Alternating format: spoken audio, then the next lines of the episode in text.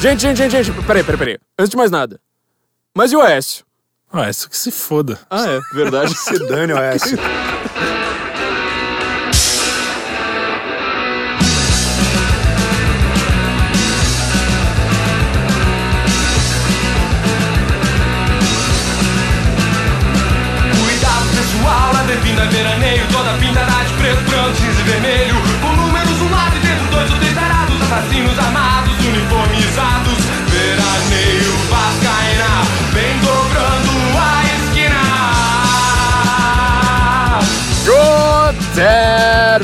Morgan, Brasília. Estamos aqui de volta. Você sabe por que que a gente tá aqui de volta?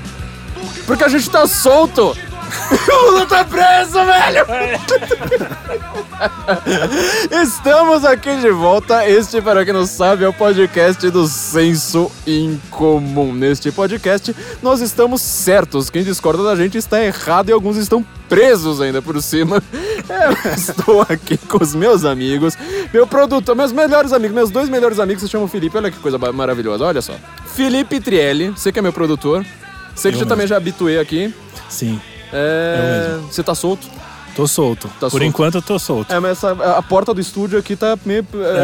É. será que é 15 por 3? Como é que tá o. Ainda não aí? descobriram meus triplex. Felipe Martins, você também tá aqui. Tô aqui, tô num espaço menor do que o do Lula, né? Inclusive, meu quarto é menor do que a, a cela que ele conseguiu, mas. Não tem janela, não tem É, comida também. pronta. Agora ele conseguiu uma televisão, coisa que também não tem no quarto, mas. Jogo do Corinthians, tudo mais. ah, não que eu faça questão, né? Gente, nós estamos aqui para comentar a prisão do Lula. Esse é um programa extraordinário, na verdade, né? Nós estamos gravando aqui com uma certa urgência, emergência de noite já. É, eu tô aqui na panela pra gente falar com, extra, com exclusividade, uma, uma coisa extraordinária que foi essa prisão do Lula. Tá todo mundo querendo que a gente fale. É, não sei porquê. Vocês têm alguma coisa pra falar? É, um negocinho de nada, né? Ah, a gente pode colocar. Prenderam o meliante. A gente pode colocar só o, o som dos fogos e Eu só, é, todo mundo já vai entender. Ah, acho que a gente podia ficar aqui, sabe, dançando igual uns macacos, sabe, por duas horas, assim, com ocasionais barulhos no microfone quando a gente estiver girando o pênis e mo- descrevendo mo- movimentos é, giratórios no ar e ficar aqui. É, eu acho que eu, eu não quero fazer parte disso, não. Eu Você- prefiro Bahamas. Não sei É vocês. Bahamas, é Eu Bahamas. prefiro. Deixa os Filipes vão para um lugar mais interessante e o Flávio fica fazendo isso sozinho aqui. Gente, antes de mais nada, eu queria falar uma coisa. Pra quem tá solto, tem muita gente que quer arrumar um emprego agora, nessas horas, né? É Porque a verdade. economia melhorou. Sabe, a bolsa dispara pro alto na hora que o Lula é solto. O dólar. Solto vai- não. É, quer dizer, na hora que o Lula é preso, óbvio. Por, por favor, não cause confusão cause na economia. Você vai fazer, gerar aí milhões de É, desempregados a- só com esse erro. Assim que eu falar isso no podcast. Já baixou a bolsa Já baixou a bolsa, tá todo mundo falido de novo. Mas com o Lula preso, dólar também, assim, dispara pra baixo, uma coisa maravilhosa pra quem tá precisando ir pra Miami. É, as pessoas estão querendo emprego. Eu vou dar a recomendação aqui que eu dou pra vocês todos. Que você que tá querendo arrumar um emprego, você provavelmente não consegue arrumar um emprego porque você é como agente, você não consegue falar de si próprio, você não consegue fazer um currículo. Talvez você seja até um intelectual. Aí você precisa mesmo do que eu vou te falar que é da CV para VC. Se você entrar em Senso Incomum, que eu conheço nosso site, Senso Incomum, entra lá em sensoincomum.cvpravc.com.br, eles vão te ensinar a fazer seu currículo.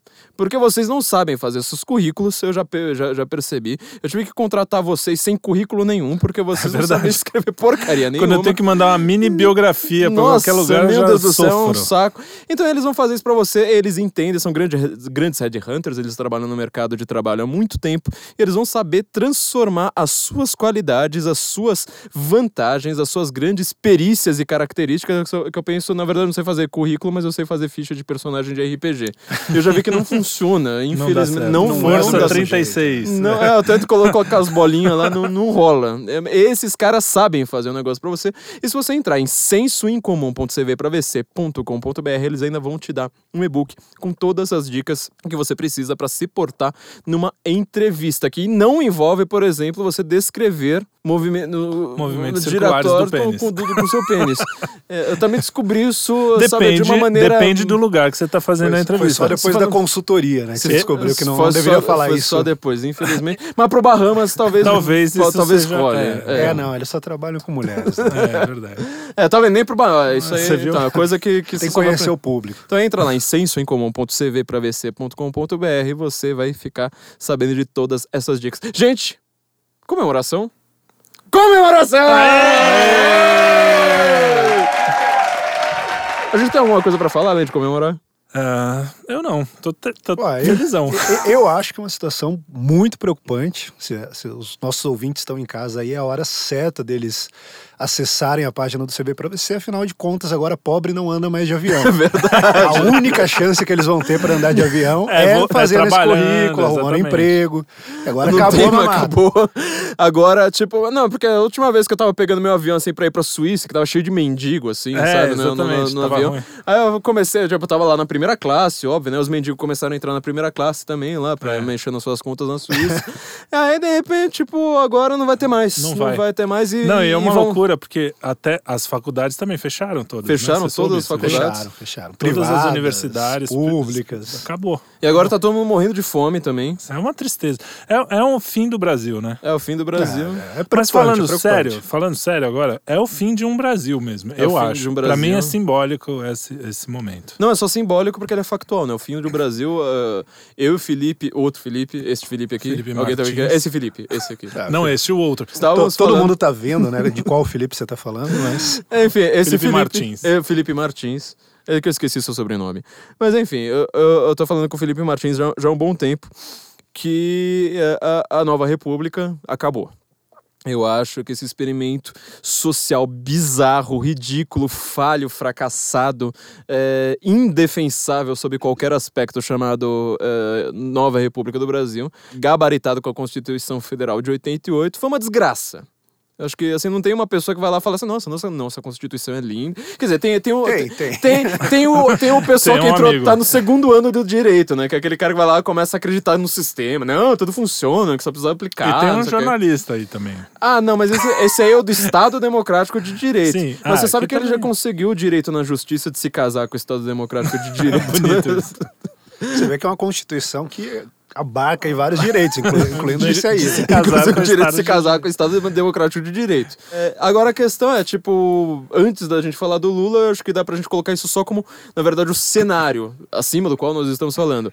Eu acho que acabou, né? Você a acha? gente vai ter Eu que ver o que sei. vai acontecer. Ah, Eu vou deixar vocês, vocês manjam mais. Depois eu dou minha opinião. Não, eu, eu acho que você deveria falar, porque eu também não faço a menor ideia, mas eu concordo, como o Flávio disse, a gente vem conversando aí que a nova república tá no limiar do seu, do seu final. Em Quer- crise, com certeza. Quer, quer o filho do Brasil tenha acabado ou não, o Brasil de fato, um Brasil, como o Felipe Trielli bem disse, está acabando, está se encerrando. A gente tem um momento bem distinto do, do, do que eh, a gente viu ao longo da maior parte da nova república, e agora a gente tem um- alguma outra coisa que eu não sei ainda o que é. Talvez vocês tenham uma ideia mais clara, né, dentre outros motivos, porque vocês viveram mais na Nova República do que eu. Ah, meu Deus, esse Ah, cara falou, adora falar que ele é um falou. bebê, né? Ai, eu sou gênio, mas eu sou novinho. Ah, tem, tem que valorizar. For- Foram os caras do CV para você que falaram. ah, tá, né? É, o- Enfatiza a sua pouca idade, enfatiza Esses aí meus que patrocinadores estão me ferrando já. Você tá? Mas é, é engraçado o Andrew Clavin, que eu cito bastante porque eu sou fã, é, que é um, um roteirista americano que também apresenta um podcast muito bom, por sinal, o único muito bom como o nosso. É, é- é só ele. É, É o Michael Knowles, é, é, que é o. que Da mesma lá, é, exatamente. E é como se de repente teve um terremoto, os móveis estão no ar e ninguém sabe como eles vão cair, mas que mudou alguma porra, mudou. Mudou. Pode cair de um jeito pior até, a gente não sabe. É um momento, eu acho que é um momento delicado. Eu não, eu não sei, sinceramente, o que, que pode acontecer amanhã. Pode. Pode virar, ter uma guinada à esquerda também, pode ter uma. é, quando fala essas coisas dos militares, ah, o SOS Forças Armadas, eu não sei como é que tá o. o- Os ânimos. o- é, como Ninguém é que, sabe, né? Como é que tá lá dentro, como Nem- é que eles quem tá pensam. pedindo. Eu não sei se os militares lá. Pô, o Hugo Chaves é militar também. Não sei se o pessoal lembra. Pois é, né? Fidel. Então, assim, é um momento muito delicado que a gente pode ir para qualquer lado. Eu acho que o nosso papel, o meu papel, pelo menos, como cidadão e como uma pessoa que não gosta de ficar quieto diante de uma situação difícil, é tentar deixar claro para a maior parte das pessoas o que está acontecendo, porque quando a gente vê o mundo através da, da velha mídia, tô parecendo esquerdista falando, mas é verdade. Os jornalões, né? É, aquela coisa. Hoje, ele, já estamos na pós-verdade. Hoje já não, não dá para confiar 100% nisso. E, ao mesmo tempo, o Facebook e o YouTube tá na mão de poucas pessoas. Que se um dia eles decidirem, não, isso aí é tudo fake news, isso, esse senso em comum aí é fake news, acabou. Apaga a tudo. gente, a gente some. de um É, dia para o outro. tem- o Zuckerberg, inclusive, disse que ia tomar medidas em relação à eleição brasileira, então que já é algo bastante preocupante.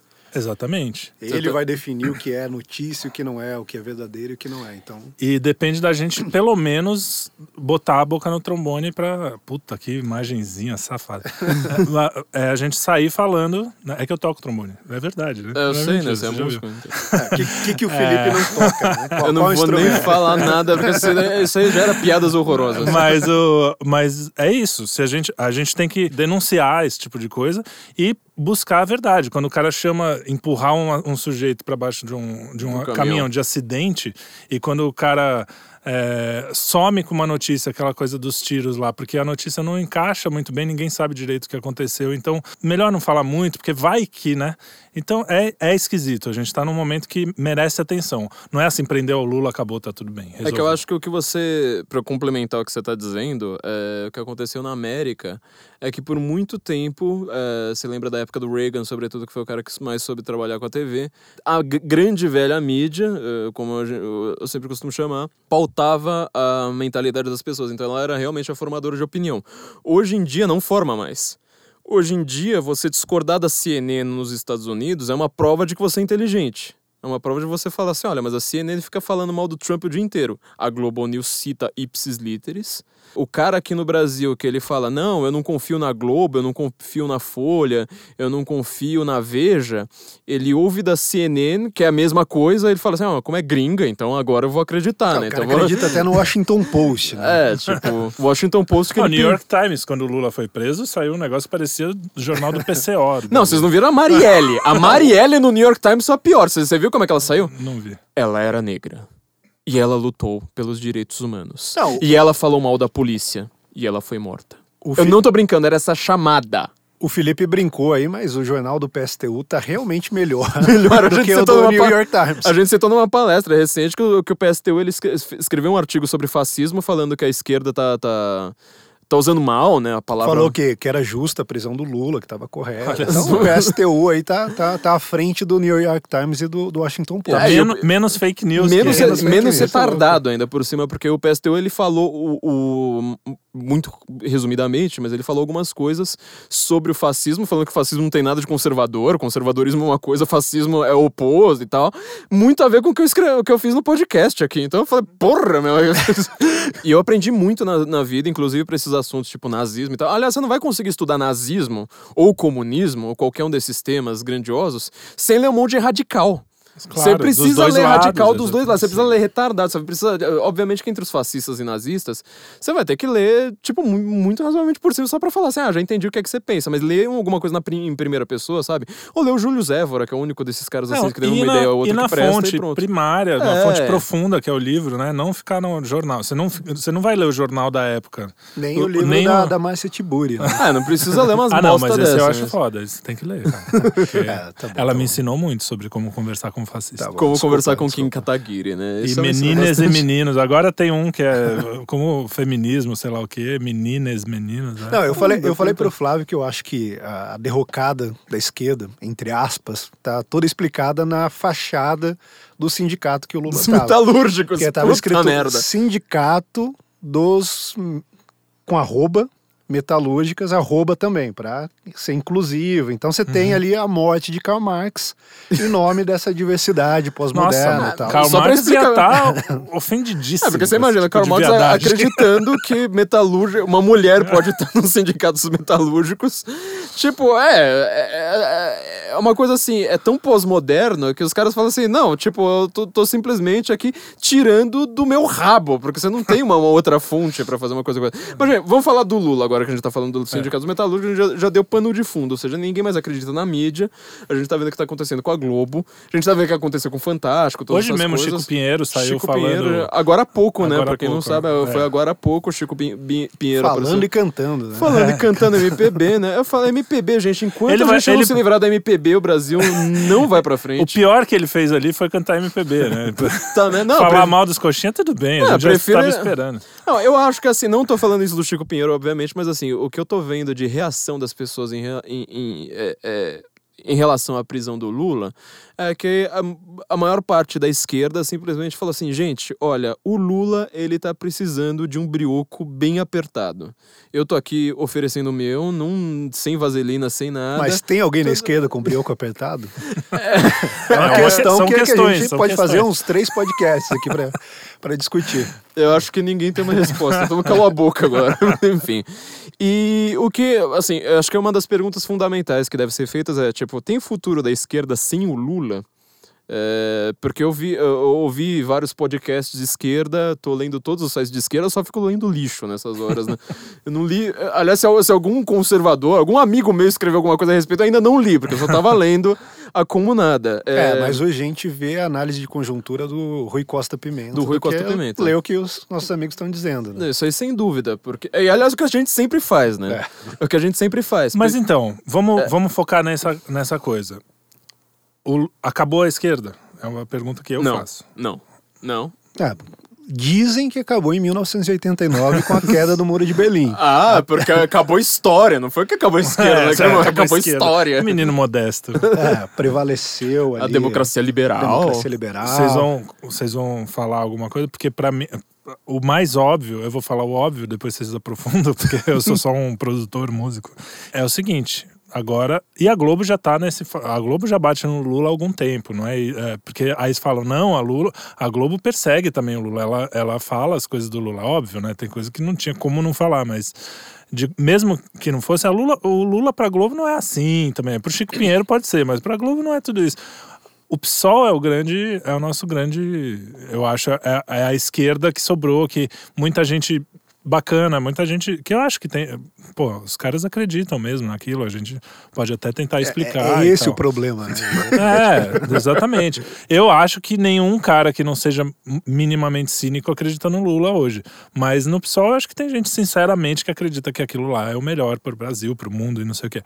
Sobretudo então, eu acho jovem, que, né? Sobretudo jovem, porque jovem a gente jovem já sabe. Tem que ir para um campo de concentração. É. É. Jovem é merda, como a gente sabe. Então, mas tirando isso. Eu quero dizer que eu não sou mais jovem. Ah, é, né? Mas tirando isso, o que a gente vê é, é, que esse pessoal do PSOL ele tem um discurso, apesar de ser ridículo, pra gente, que não tá na bolha universitária, pro pessoal em universidade, que é quem vai formar opinião, que é quem vão ser os jornalistas da, da grande mídia de novo e tal, se ela sobreviver.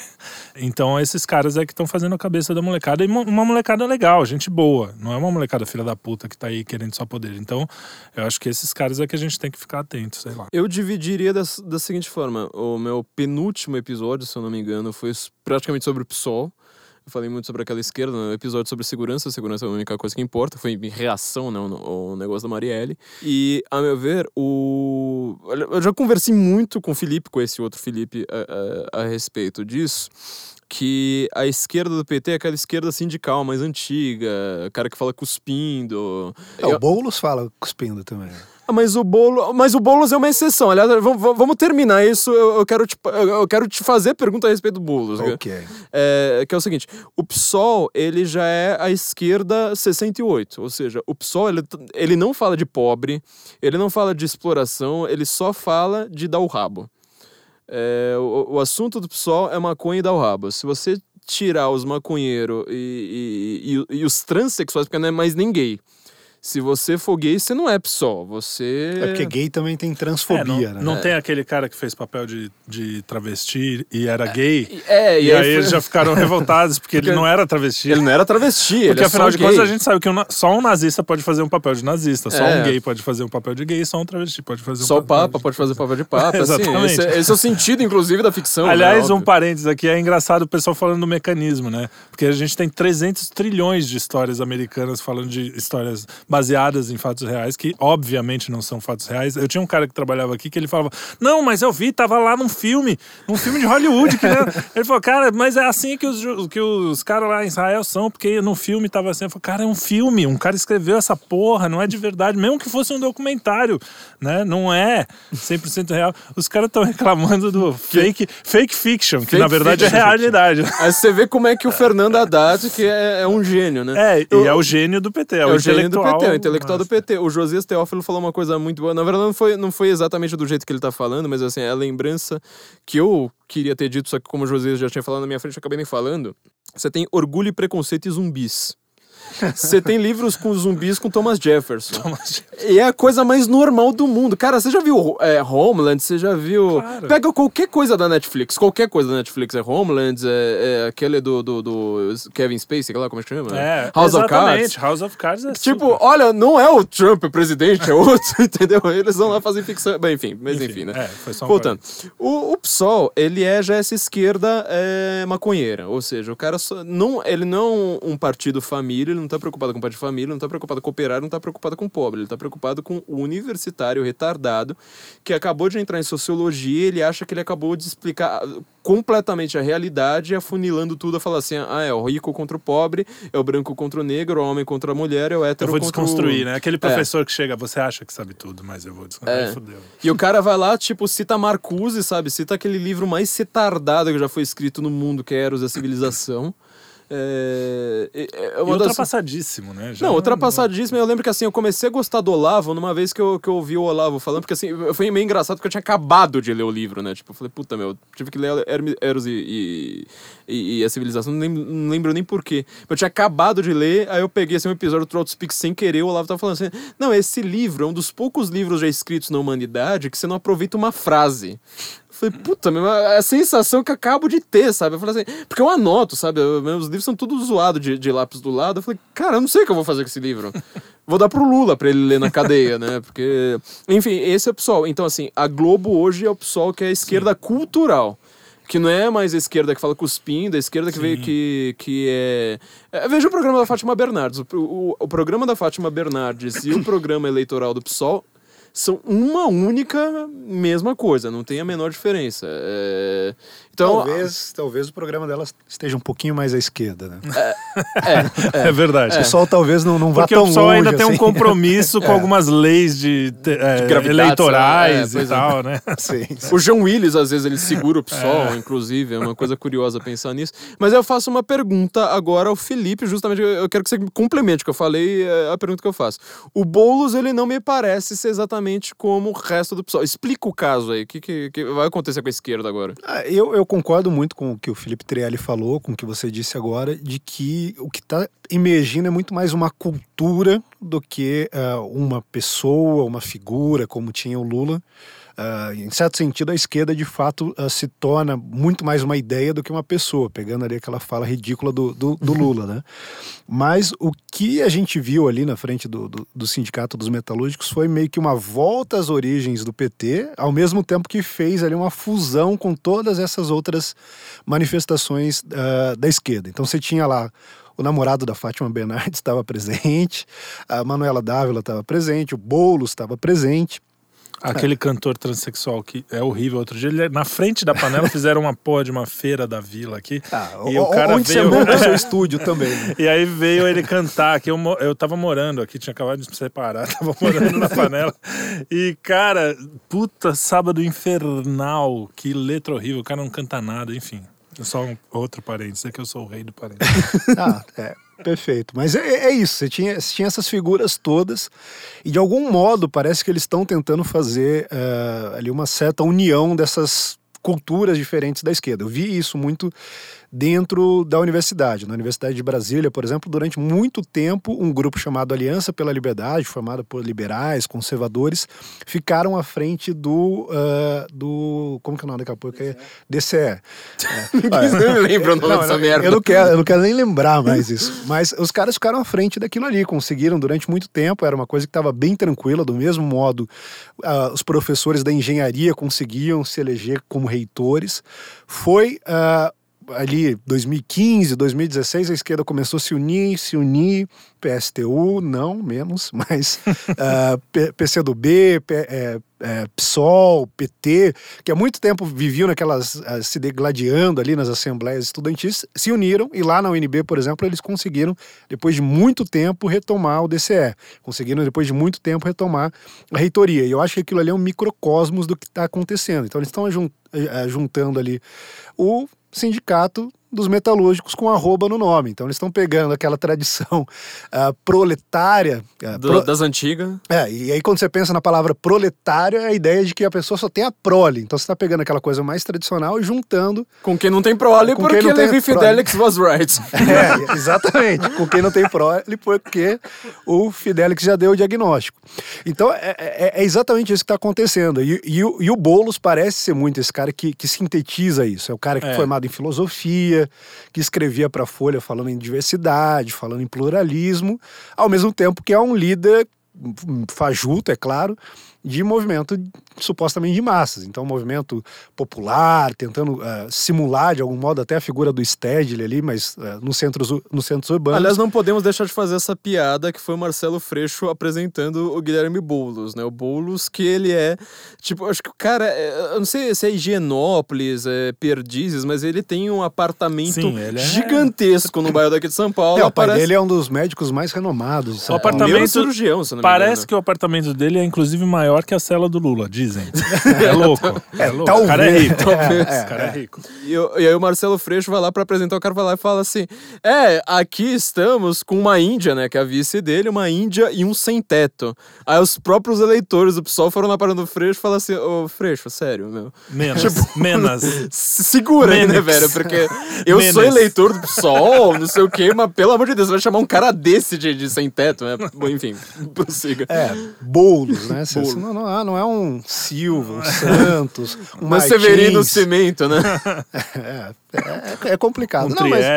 É, não, Trielli, Trielli não vem. Não vem aqui que você é elite. Ah, E você sabe que a gente tem uma pegada anti-elite aqui no, no, no, no censo. Mas, mas eu acho que é isso. O Boulos, ele meio que sintetiza isso e eu não sei se vai dar certo ou não, mas ele traz essas duas culturas que parecem estar se juntando. Você vê que, ah, ao passo que a esquerda perde muita força dentro, ah, digamos, da política eleitoral, ah, os, os deputados, senadores do PT são cada vez mais ridicularizados dentro da Câmara e do Senado, mas você vê que nas bases a coisa está um pouco mais aquecida. Eles têm uma minoria, um grupo muito menor do que eles tinham nos últimos anos, mas essa minoria parece mais coesa, parece ter uma unidade de ação muito maior. E isso pode dar um trabalho muito grande. É isso que o Felipe falou. A gente está vendo os móveis todos no ar, vai haver alguma mudança, mas a gente não sabe qual é o caráter dessa mudança, a gente não sabe o que exatamente vai esperar. A gente, de repente, pode ter aqui uma geladeira caindo na nossa cabeça. exatamente. Um piano. um piano. Uma bigorna. Uma bigorna. O que, né? que aconteceram com as bigornas? Eu nunca eu, demorei pra entender até o que, que era uma bio- bigorna, pra que, que verdade. serve, mas eu já vi é uma sendo usada. Quero fazer uma pergunta pra vocês dois, que é o seguinte, ó. A, a gente tá, tá vendo que o, o PT, por exemplo, é uma coisa que eu sempre friso. Nas eleições municipais de 2016, o PT foi reduzido a um terço. E mesmo na, na eleição da Dilma Rousseff, ele perdeu bancada, se eu não me engano, não lembro quantos agora, mas é, foi diminuída. Então você vê que é, já era um movimento que, assim, pelo menos desde 2014 estava acontecendo de encolhimento do PT. De repente, com impeachment, só- ainda mais agora com, com, com a prisão do Lula, mesmo que assim, provavelmente pode ser que ele seja solto antes da gente publicar esse podcast, mesmo que a gente publique daqui a cinco minutos. Não se sabe de nada desse país, sobretudo com o STF que a gente tem. Pode acontecer de tudo, mas assim, ó, o PT tá muito pequeno.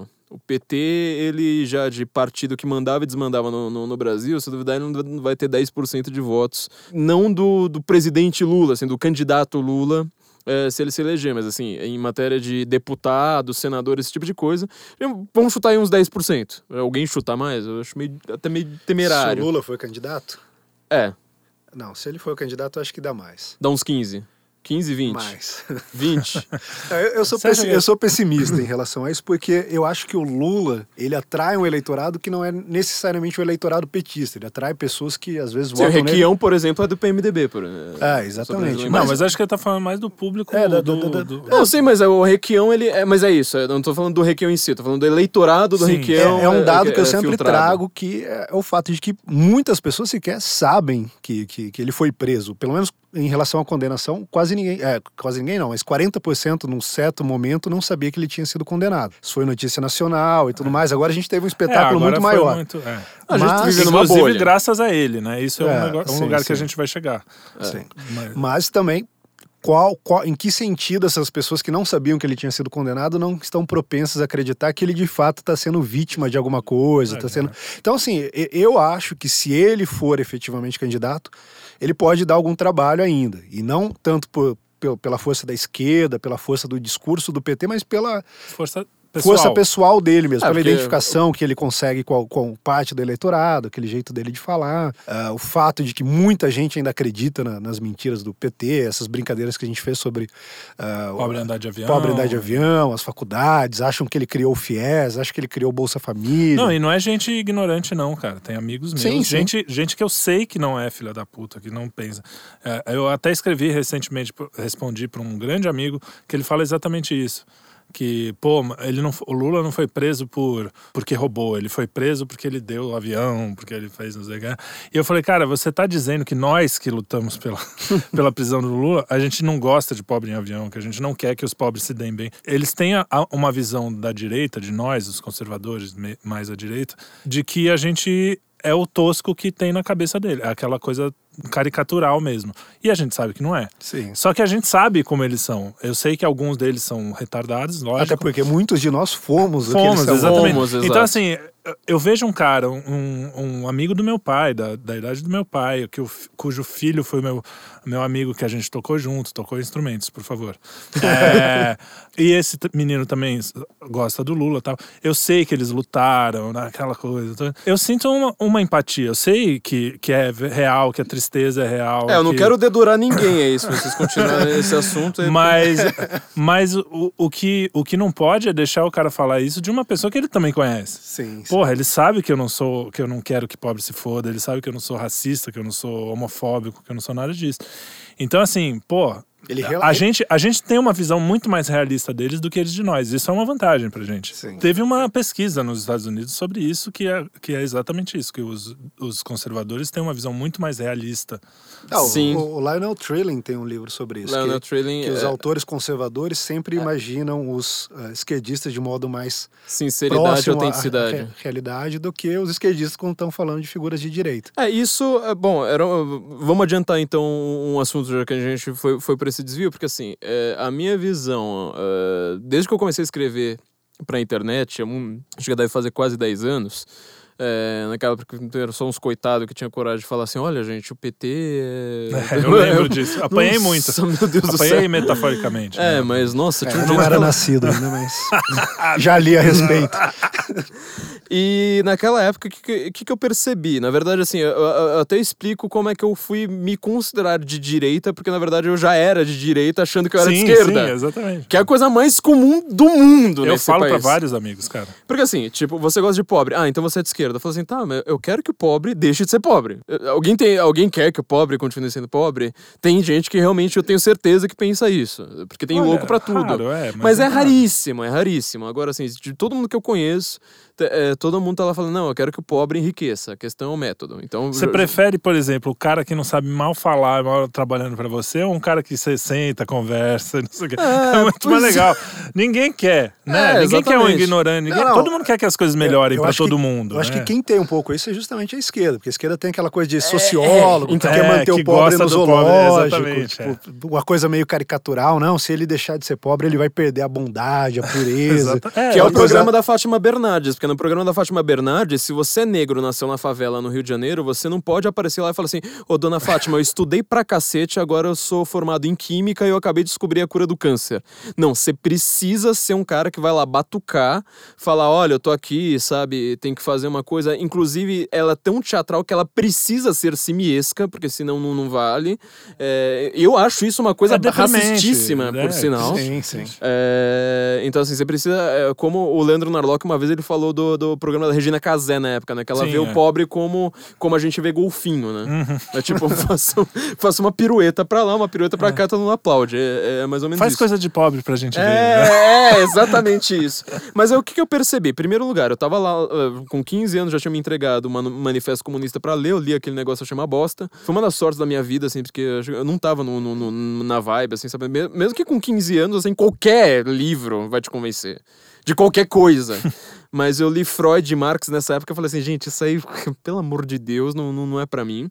Bom, enfim, aí você vai começando a ler. Você entrar numa faculdade, tipo, se você faz uma faculdade até de exatas, mas sobretudo de humanas, você vai cruzar com uma série de autores, li, xerox pra ler, porque ninguém lê livro em faculdade, esse negócio de que faculdade Nem você lê livro. Xerox as pessoas leem. Não. né? Esse negócio de se ler livro em faculdade, cara, eu entro pela. Eu ando Fefeleche o tempo inteiro, eu nunca vi ninguém segurando um livro. Tem aqueles sites na internet, Zé Moleza tal, que tem, tem, tem um resumo ali de uma página. Acho que é só aquilo ali que o pessoal lê. Meu, é, é super simples. Então você começa a ler, ler, ler Xerox, assim, do Foucault e tal. é, e aí acontece duas coisas. Ou o cara vira, tipo, nossa, acabei de descobrir a minha vida aqui. Ou você descobre ali a sua vida e você, logo depois você começa a desconfiar. Então, o que, que eu vejo de vantagem da direita, ou seja, de nós, em relação à esquerda, uma vantagem intelectual óbvia. É que eu vou, vai parecer arrogante o que eu tô falando, é, mas, enfim, não É, tenho culpa. Porque você não é muito arrogante, né? É, a gente tá cá entre você, nós, você vê como é que eu anuncio meu podcast aqui de uma maneira completamente modesta, humilde. Eu não vejo como isso pode ser um xingamento, só isso. É, não- não, não, tá pois fazendo é. mal pra ninguém. senão- Então, mas a- aí você entra numa vantagem intelectual óbvia que é a seguinte.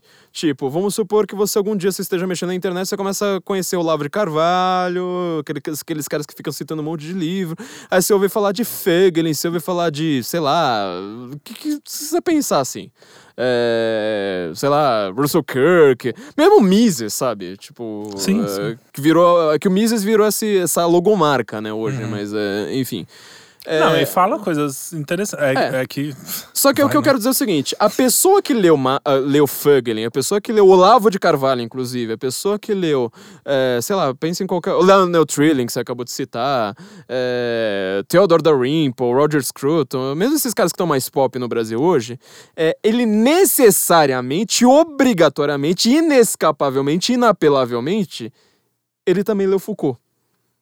Então você reparou que a gente tem uma vantagem? Porque Ou, ou algum discípulo. É, alguém. ou- Ele precisa ter esse, esse conhecimento prévio. Ele pra- já é. passou pela fase de ler Sartre, de ler pelo menos algum idiota da esquerda. Algum idiota a gente leu. Tipo, nem Se que. eu- não todos os idiotas. né? É, pois é. Não, Eu não É que vocês são CDF, Não, né? não. Eu li poucos Eu, eu- idiotas. eu fiz um, cu- eu fiz um curso análogo ao de ciência política, então você tinha que cumprir todo o programa É lá e você via, sei lá, só os caras que encaixavam dentro da dialética marxista. Tocqueville, é, Locke e tal, mas não ia além disso. É, é sempre aquela coisa assim, tipo, nossa, vamos ler o Tocqueville pra aprender como é que um conservador pensa. Aí você lê o, o, o, o prefácio do livro dele e refuta. É, não, É e- sempre assim. E, e, por exemplo, na, na disciplina de política econômica, você lia Adam Smith para saber que depois veio um cara muito melhor, e muito mais foda, Que é que, superou ele, mas que usou aquilo ali, não, até, até por o tempo dele foi razoável. Depois veio o Marx e mostrou que era tudo uma porcaria. Não, é- Era basicamente isso. Eu lembro que quando eu debatia nos, no- no- nos, eh, nos grupos de Facebook de Orkut da época da, da USP, a coisa mais comum era eu chegar e falar assim, tá, me fala quem é, seu, quem é o pensador de, de direita que você já leu. Era imediato que o cara falasse assim, Aidan Smith já foi refutado. Eu falei assim, cara, nem liberal, nem conservador, nem libertário, nem ninguém leva o Aidan Smith a sério. Por sinal, o melhor livro dele não é sobre economia, é sobre teoria dos sentimentos morais. Então, assim, eu- os É. cares não conhecem, eles não fazem a menor ideia do que a gente defende. Da nossa bibliografia. Não né, fazem a menor ideia. nossos- Tô lendo aqui, sei lá, Máximo Cacciari e Paulo Prodi. Quem- já ouviu falar desses caras? Ninguém, entendeu? Então, só a gente. Então a gente já tem É uma que, vantagem é que o. Adam Smith acaba sendo um contraponto ao Marx, né? Que pelo menos um contraponto. Porque É, porque o isso- Marx já leu o Aidan Smith, então ele já Exatamente. supostamente refutou, não Refu- refutou. É igual o Weber na, na- na sociologia também, né? Eles pegam o Weber porque é um passo para chegar no, no marxismo. Eles acreditam nisso, pelo menos. É. Exatamente. Então, assim, a gente já tá com uma vantagem intelectual óbvia, né? É, Veja, exatamente. Não é que a gente seja mais inteligente, a gente é também, mas não, É, não que Não a é gente só seja. isso, né? Mas a gente, a gente tem essa vantagem factual mesmo, porque para você entender o que a gente e- lê isso é do nosso visível. lado, né? Te- teve até um episódio engraçado na internet, que acho que virou meme, que perguntaram para um cara, fale aí um, um autor de direito. Ele falou, ah, o Habermas. O Habermas, ligado à escola de Frankfurt, um nome que a esquerda sempre... Neomarxista. É, por a esquerda sempre menciona e tal. Não, o Habermas é da direita. É o, Agora é mesmo com essa história do, do Chico Pinheiro, alguém colocou no Facebook lá. Não, porque a Globo também não é assim, porque a Globo sempre tem os caras mais à esquerda, como o Chico Pinheiro, aquela outra menina que eu esqueci o nome, e tem os caras de direita, que nem o Jabor e que nem o Merval Pereira. Eu falei, ai, cara. senhora, né? Então, você- aí você tá provando o meu ponto. A Globo, a Globo é centro, centro, olha lá, né? Não, não é centro. Esquerda, esquerda e esquerdíssima, né? É, é, é esquerda com dois caras de, de, de, de centro-esquerda. É, exatamente. A Globo é esquerda que usa terno e gravata. É isso que eu tenho a dizer. Porque... Não, mas tem uns. Cara, o, o Chico Pinheiro mostrou nessa coisa que é um pouco mais do que essa esquerda que usa terno e Sim, gravata. né? é, mas o que eu quero dizer É assim. que eles tentam disfarçar e tal. É, o, o que eu acho que assim, no pós-Lula, que é o nosso assunto, pós-Lula, eu acho que ele, como o Felipe tá falando, ele vai ser. Qual, Felipe? ga- Puta merda. Os O dois. Felipe Martins estava falando. Nós somos é, uma ideia. Nós somos somos uma ideia, mas- Boa, boa, boa.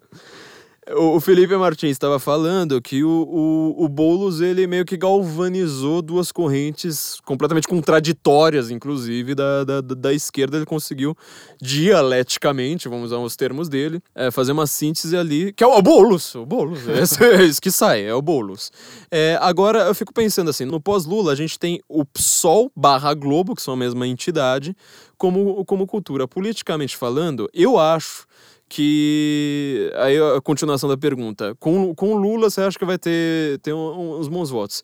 E caso o Lula não, não seja é, candidato, o que, que vai acontecer com a esquerda? Porque eu tava vendo todos os podcasts e, e sites de esquerda, tá todo mundo falando assim: meu Deus do céu, por que, que a gente não pensou no plano B antes? Agora a gente só tem Lula, Lula, Lula. Se prender o cara, é. E aí? E o Ciro tem que parar de bater nas pessoas, Bater né? nas Porque enquanto pessoas. ele continuar batendo, no... É, acho que vai pegar um pouco mal pra ele, talvez. não, não fica muito bom. Que, que, que- e aí? E aí? E aí? E Se aí? nem ele sabe, né? É. Quem, quem sou eu? Tem plano B? Como é que vai ser? E, e, e, e é uma pergunta também, em números. cê- Vocês acham que sem o Lula vai ter boa. Como é que vai ficar, vão ficar os votos da esquerda e do PT especificamente? Eu acho que, não tendo Lula, o risco que se corre é um PSDB da vida emplacar e parecer que tá tudo bem, que a direita, aspas enormes, chegou no poder. Aí chega lá, a gente sabe como é que é. Vai ser uns anos Fernando Henrique pra maciar o negócio e tal, e depois É, volta. e- e- eles sim são, são o Adam Smith do PT. É, exatamente. Aliás, eu vou fazer uma piada mal óbvia. Acho que a coisa mais divertida dessas próximas eleições é um risco muito sério.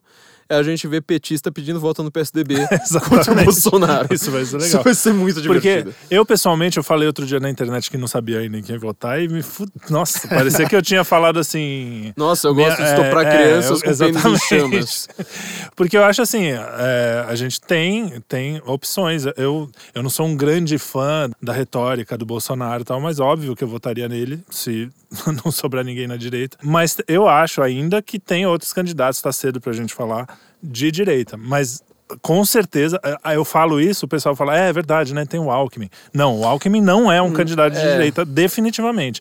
Eu não voto num cara como o Alckmin, nem que. É, o- eu o acho que nem eu, nem ninguém, né? Quem vota, só a mãe dele. O Alckmin, inclusive, está tá tentando fazer uma movimentação mais à esquerda do que o, o PSDB tem feito tradicionalmente. Exatamente. Justamente Ah, na então, esperança tem- de pegar o eleitorado do Lula. O que é a ideia mais estúpida que eu já vi na minha vida. Sim.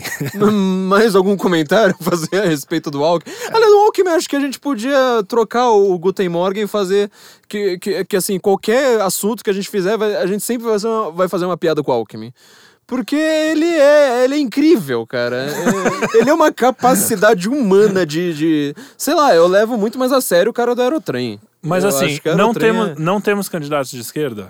Temos, temos Quem candidatos seria? de Fala, no- vamos falar em nomes. É, isso é a, a pergunta importante. Ciro Gomes. O Ciro Gomes é um cara da esquerda, embora tenha se afastado um pouco do Lula aí, não foi lá sequestrar, não levou pra embaixada. eu fiquei esperando, tava acompanhando o carro ali, eu falei, agora que o Ciro, o Ciro É, agora sai que vai ter aquela com uma batida, máscara assim. de palhaço do caminhão, assim, pega o Lula com a metralhadora na Aquele filme dos surfistas, lembra? Que eles assaltavam o banco. Pode- Pegar uma, uma rede de pesca, assim, sabe? pode crer. É, pega o Lula na rede. É, então, o, o Ciro parece ter se afastado um pouco disso, não assinou abaixo assinado eh, pedindo o Lula na, na- na eleição e tudo mais. Mas é, obviamente, um candidato claramente de esquerda. Um outro nome que aparece agora e que é muito perigoso, perigoso, inclusive, devido à ingenuidade de algumas pessoas que se identificam com a direita, É outro JB. é o Joaquim, Joaquim Barbosa, que Nossa, se filiou É ao, verdade, é verdade. ao PSB, que agora é o partido que governa o estado de São Paulo desde sábado. Não contente com isso, é do Foro de São Paulo. Nós estamos sendo governados pelo Foro de São Paulo. Não Pois é. contente de estarmos na Vila Madalena. É, tá, tá foda o bagulho aqui. São Paulo tá. Tá, tá. Olha. São Paulo governado pelo Foro de São Paulo. É, São Paulo nunca decaiu tanto quanto vai decair em 2018. E graças é uma a quem? Ao Dória. A em quem eu votei. do E eu cheguei a, a fazer campanha e aqui vai a minha meia-culpa que eu já fiz no Não, eu não faço meia culpa nenhuma. Não, eu votaria de novo porque é contra o Não, Haddad, é exatamente. Qualquer bosta, Eu né? não faço porra de meia Mas- culpa nenhuma, mas. É, não, não. Mas é que eu, fa- eu, eu achei que ele ia ser um pouquinho melhor. Achei que ia ser um Não, pouquinho é, melhor. acho que até acho que até o Haddad achava que ele iria ser um pouquinho melhor.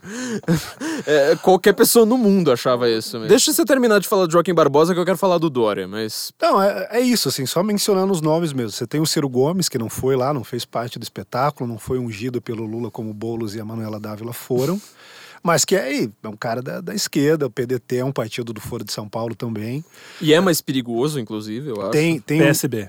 Não, não. Não, o PDT. Ciro. PDT ah, do você tá Ciro. falando do Ciro, Ciro. Ciro, ah, eu achei PDT. que você tava falando de, É, do- o, o Joaquim Barbosa, evidentemente, não, não, não iria participar também, mas é, é um cara que claramente se identifica com a esquerda, os votos dele ali a favor do aborto, a favor de um monte de porcaria que, que ninguém na, na direita jamais defendeu, mas que tem ainda um pouco aquele apelo do herói solitário. é, do herói solitário, o, o, Batman. É, é. Tem Aquela a coisa foto toda. Quando aparece dele. vestido de Batman, ele não leva pra mim. É, eu prefiro, se fosse pra votar entre ele e aquele Batman das manifestações, eu preferia o Batman das manifestações, que tá, Eu tava também com acho. sabre Não, de Joaquim luz. Barbosa eu tenho um certo medo pelo, pela coisa autoritária também, pelo descontrole total e por ele ser completamente de esquerda. Óbvio. Não, que ele é de e- esquerda. inclusive falam que a, a chapa provável é Joaquim Barbosa no- na cabeça da chapa e o Aldo Rebelo como vice. Então, Aí você vê que, na verdade, assim, Joaquim Barbosa, ele tem um risco óbvio que é ele enganar trouxa. Sim, sim. tô- o- o- outra engana de bom trouxa, coração, né? É. Aquele pessoal que quer. outra engana trouxa que tá esquecida é a Marina Silva. Você tá É citando. verdade, porque ninguém lembra. Mas Nossa, ela- mas a Marina cara, Silva existe, gente. Mas Não, eu acho mas- que ela evapora, né? Eu, Você eu- acha eu que não ela sei. tem um... Eu, eu acho que a Marina não tem chance, concordo, mas quem sabe pode surgir aí. Pra embolar. Podem, é, podem tentar colocar um gás atrás dela. Eu, eu meio que desconfio já há algum tempo que algumas figuras importantes na Lava Jato simpatizam muito com ela, simpatizam com a rede, com alguns eh, parlamentares que estão ali. Tem grana do Soros. Tem grana do Soros, ela é uma dessas figuras que tentam eh, fazer como que se ela fosse um Gandhi brasileiro, um negócio bem ridículo, Sim, mas sim. enfim Mas é, mas é. uma hora pode surgir.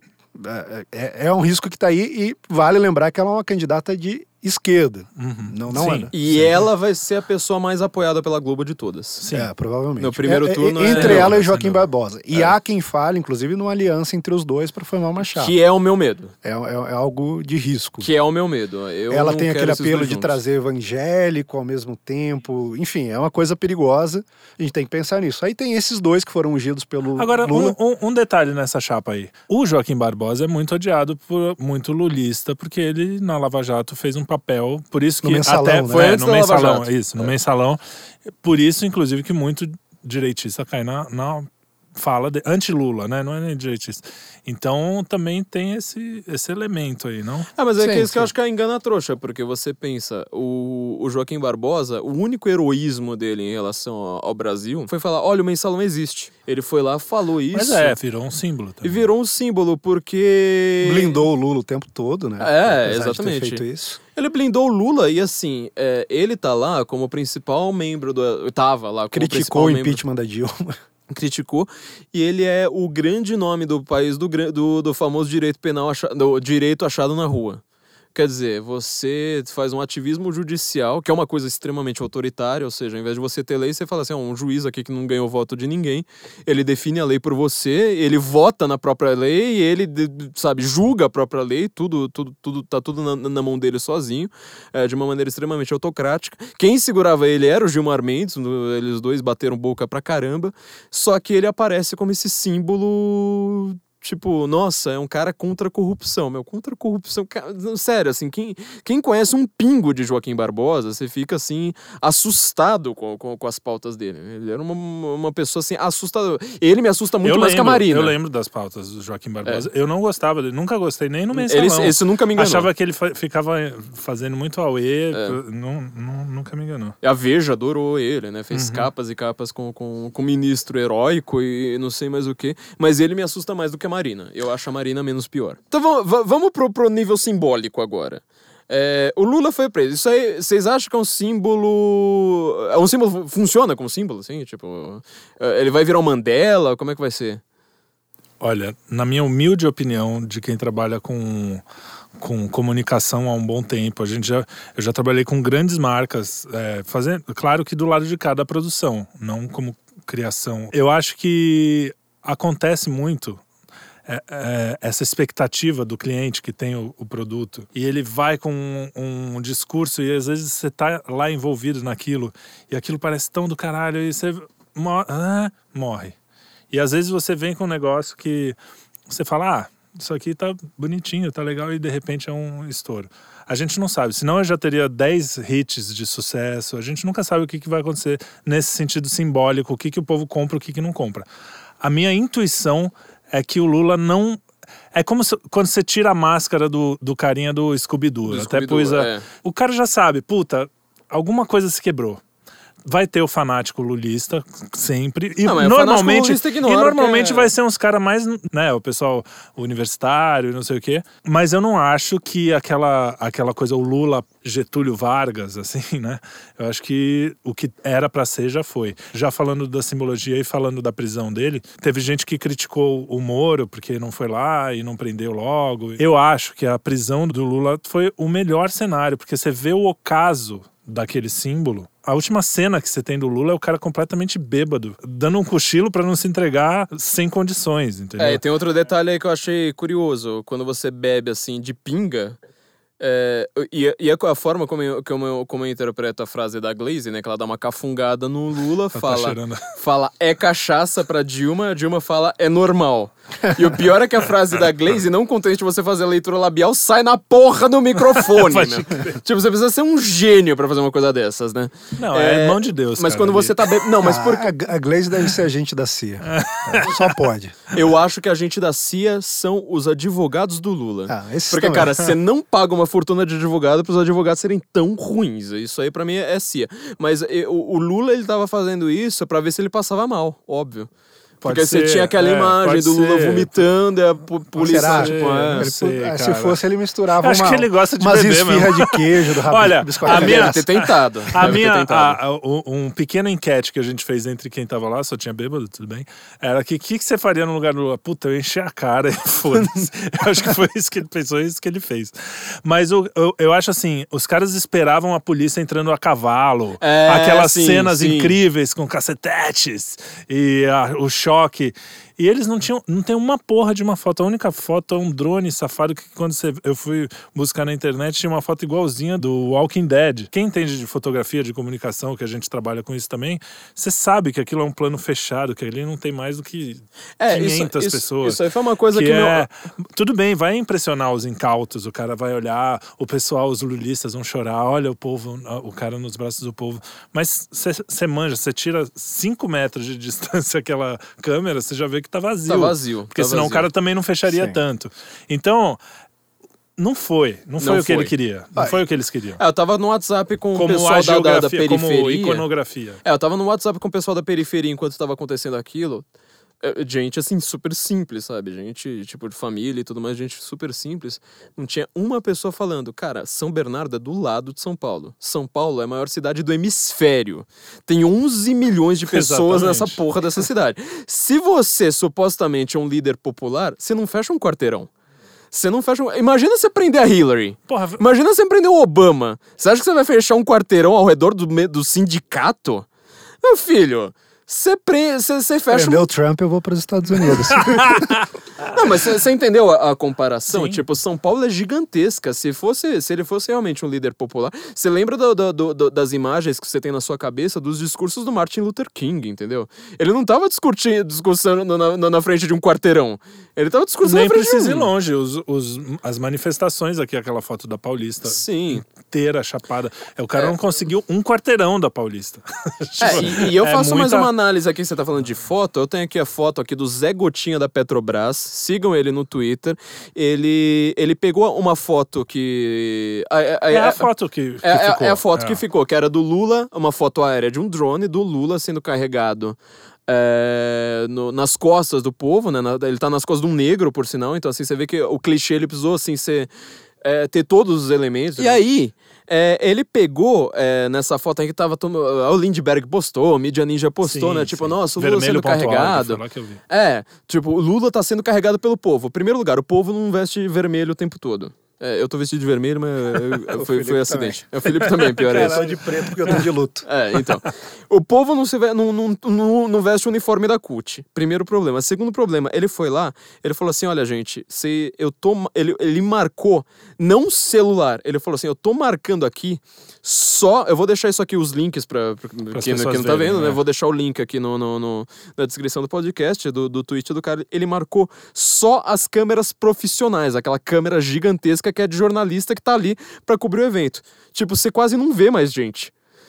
Ó, a não, ó. maioria é câmera. Não, é pior. Não, sério, pode dar um zoom aí, você vê que é só câmera gigante. Então, quer dizer, aquela, aquele negócio foi Caraca. extremamente forjado, assim, uma. uma- e, É inacreditável. com- Isso sem contar as pessoas que não têm câmera e que são. Tá, é, que, é, que é jornalista ali é. só com celular, militante, então tudo É, mais. jornalista Os caras do próprio não tem partido. muita É, é, pois é, tipo, foi mal, foi mal. É a culpa, Chico gente. Pinheiro que não, que não nos deixa mentir. Então, aí você vê que, na verdade, é, eu- eu, faço essa pergunta porque já me falaram assim, não, já conseguiram aquela imagem, né, do Lula no, no, no bra- no- nos braços do povo e tudo mais. Eu falo assim, em primeiro lugar, é um clichê, acho que isso aí cansa, sabe? Tem uma hora que. É, tem Tá- tem tá- uma outra imagem, inclusive, que eles fizeram comparando com a prisão dele em 79, 80, É. não sei quando que, foi, que, que ele foi preso. Na Kombi, né? É, não, não. Uma que ele tá sendo carregado também, saindo do, ah, do sim, sindicato. sim. E aí, Carregado de ter bebido muito. É, Provavelmente. Provavelmente. E eu acho que essa é a melhor, seja lá qual fosse, o símbolo pegar ou não, eu acho que essa é a melhor solução. A gente escolha, esculachar, esculhambar. É, o Marlos falou isso, né? Que tipo, o PT ele tá querendo se comparar ao Mandela sempre. Eu já escrevi sobre o Mandela, você já morou na África do Sul, você Sim. sabe que o Mandela é uma farsa gigantesca. é, amigo, de, amigo dos mesmos ditadores do qual o Lula é amigo, né? Amigo do, do Gaddafi e tudo mais. É, é, Se enriqueceu com o tráfico de. tra- Aliás, ele foi eleito com dinheiro do tráfico de diamantes e tudo mais. É, e o, o o Marlos falou, na verdade, assim, enquanto o PT ele tenta se levar a sério se comparando ao Mandela, a gente tem que dar risada. Sim. É, eu acho que, o que é a PT virou forma. piada. Eu acho, eu Porque- acho. É, é a sensação que eu tenho. Eu não sei também se a gente tá numa bolha e tal, mas eu, eu tenho uma sensação. Eu sou um cara sensível, sabe? sou músico e tal. É, tem coisa que, que capta, assim, que você fala assim, soa falso. Pro cara mais capial do mundo, o cara sente ou não sente aquilo ali. Ele e aquilo, a palavras, impressão que dá é que é fake. É, Sim. tá, tá claramente fake. As pessoas não. As pessoas. O, o Lula dos anos oit- 90, nos anos 2000 e pouco, ele tinha realmente ali. o- tinha gente para começar apoiando de verdade. Tinha um mínimo de verdade ali. Não tinha internet pra mostrar Não que tava tinha, por trás é, da exatamente. foto. né? Não tinha rede Não, social, pelo e tinha, tinha música, É, né? internet o- quis dizer o- rede é, social. é, exatamente. Tinha todo aquele, aquele aparato que realmente emocionava e você ficava na dúvida se aquilo era real ou não. E de certa forma era, porque realmente o povo estava do lado dele naquele momento. Hoje, além de ser mais difícil fakear, é muito fake. Tipo, é- são três carinhas ali no sindicato. Ai, Lula, É, porque- Mas lá." às vezes ainda cola. Tem aquela, aquela Pois é. foto do, do bebê, Co- colar, do bebê cola. sírio na, Sim, na sim, praia. Sim, que já foi provada. Que todo mundo já viu na internet a- o- o- as modificações que eles fizeram, mas que ainda tá aí repercutindo É. e causando. Cara, sempre vai repercutir por isso que eles fazem. Mas é que eu à acho que assim. Mas, Mas, a gente consegue desmascarar mais do que antes. eu Vamos acho. pra semiótica. Sim, sim, sim. Desculpa ser, ser, ser meio pedante, mas eu acho que assim, indo pra semiótica. Olha só. Teve o Lula carregado no, no- no- nas costas lá de um, de um, de um negão. É, ele tava no Sindicato dos Metalúrgicos, ou seja, uma- um lugar. Eu tipo, acho que ele não vai pro Sindicato dos Metalúrgicos desde a década de 80, entendeu? Acho que ele não. Tipo, apesar dele morar ali do lado, é, não Sim. deve ser o lugar assim pra, pra onde Ele foi ele pelo símbolo, né? É, ele foi Óbvio. pelo símbolo. Tava todo mundo com camiseta do Che Guevara. é, tipo, Lula, naquele mesmo Que até formato. meu em Nanquim, filho já Che fala. Meu filho Ah, fala, é. pô, eu tenho um amigo que gosta do Che Guevara. Eu já falei pra ele que o Che Guevara não era tão legal assim. Falei, não, tudo bem, continua amigo dele, você ainda é muito novo. É. Depois você vai aprender compreender melhor. Não, pois é, aí você vê assim, tipo, o símbolo, ele para ser eficiente, você tem que, aquela coisa gabesiana, você tem que repetir, só que você tem que repetir por um determinado período de tempo. Se eu tentar me eleger hoje, por exemplo, vamos supor que agora eu tente me deslanchar como um candidato de esquerda, você acha que se eu pe pegar, fizer um discurso do Fidel Castro de cinco horas, igual ele fazia, você acha que eu vou me eleger? Não, entendeu? É, então, assim, é, ele tem um tempo de duração. Ele é cansativo. Eu acho que todos os símbolos que foram usados ali, faltou um Duda Mendonça. Exato. Faltou, assim, tipo, ligar pro João Santana e falar assim, ô João Santana, tipo, me Ajuda fala... nós aí. É, porque... São os símbolos deles, da bolha deles. É isso, é o que você falou. Ele, ele, eles estão fazendo show para convertido, né? Como a- às vezes a gente cai nesse erro também. É, mas eu, eles sempre, estão é, eu sempre dou uns toques aqui na direita que, pelo amor de Deus. Mas eles estão estão falando para convertido. E isso fica claro em algum momento, em alguma, algum ponto da alma humana, por mais inocente que você seja, você percebe. Qual, qual, qual a possibilidade deles retrabalharem esse material bruto que eles colheram ali? Tudo bem que o, o Era Moro essa foi, pergunta que eu ia fazer. o Moro, o Moro foi inteligente, a Polícia Federal também. Eles não deram os elementos que eles queriam da violência, da agressão e tudo mais, mas eles têm ali talvez algumas coisas que possam ser. Não deram nem algema, né? Que era para que ele iria usar Claro, ia ser como aqueles- aquela. Aliás, eu acho que teve um símbolo que Não faltou. teve nem a, a, a toalha A de mesa. toalha de mesa. A toalha de mesa. é. Eu acho que assim, tem algumas notícias que saíram. A gente, a gente tava até conversando agora um pouquinho antes de gravar. Tem algumas notícias que saem. Eu acho um absurdo elas não causarem uma revolução. Eu acho que assim, a revolução ela deveria acontecer depois de uma toalha de mesa. Quando você é o Ju- Ju- José Genuíno. Você é aquela figura patética, é, sabe, fisicamente extremamente debilitado. Você vê que ele devia estar realmente doente ali. Ele tá com uma cara é, enfraquecida quando ele é preso. E ele sai, ele amarra como um super-herói de, de- Tipo, parece super gêmeo, Então, sei lá. é- é patético, não é uma coi- bonito, É uma coisa tão patética, mas não é pouco patético, Mas não é só entendeu? pra nós, eu acho que é pro povo geral também Sim, ficar sim. meio ridículo. Não, então, aí entendeu? eu falo, caramba, cara, como que você faz uma coisa dessas e não tem uma revolução?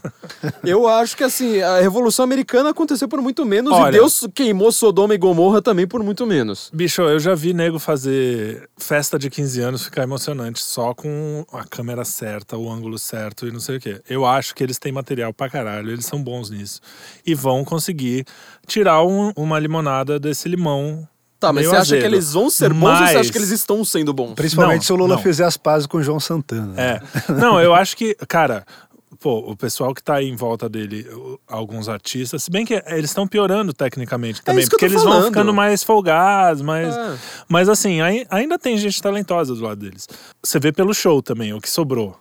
Né? É, era outra pergunta que eu ia fazer. Sobrou aquilo ali. Tem gente boa lá. Alessi Brandão é uma puta sambista. A Tulipa, eu acho uma menina. A Tulipa Ruiz, eu acho uma menina talentosa. Agora, é o que sobrou. Antes eles tinham Chico Buarque, Gal Costa. A turma toda da MPB. Então, Ah, mas a esquerda pode botar quem eles quiser. Só fazendo um paralelo com, com, com os Estados Unidos, a Hillary, na véspera das eleições, colocou Beyoncé, Alicia Keys, Jay-Z, Lady Gaga. do e o Trump sozinho fazendo piada no, no, no comício dele reuniu mais pessoas do que essa galera toda. Mas, Mas a é minha isso. pergunta é essa, Felipe, porque assim, tá, ela colocou Jay-Z, colocou Beyoncé e tal, só que assim, Beyoncé e Jay-Z são gente que eu, eu não sei quem são, óbvio. Lady Gaga. Lady Gaga. Não, mas são mega Mas são stars, mega, né? mega stars. Agora, Esse o- pessoal o- que tava lá não vende. Não, gente, sério, você não, cê não colocou o Mano Brown. Você entendeu? Cadê cê- o Emicida? Cadê o Emicida, entendeu? Você é colocou o isso aí. Taíde, cara. Cadê o Pablo colo- Vittar? Que, aliás, o Taíde é um dos caras bons desses aí. É. Ele é super talentoso. A questão. Eu acho que ele me segue no bem. Twitter, inclusive. Não, é, ele é mesmo. Ele Não é não- talentoso a gente porque não- ele segue o Flávio no Twitter. Vocês entenderam?